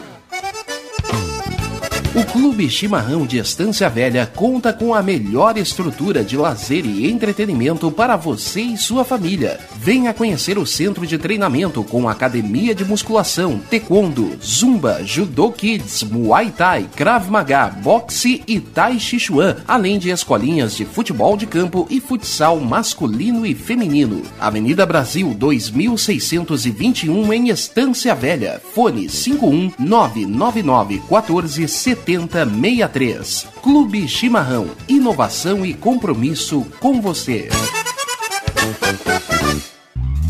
Primavera, verão, outono, inverno. O que você ouve? Estação Web.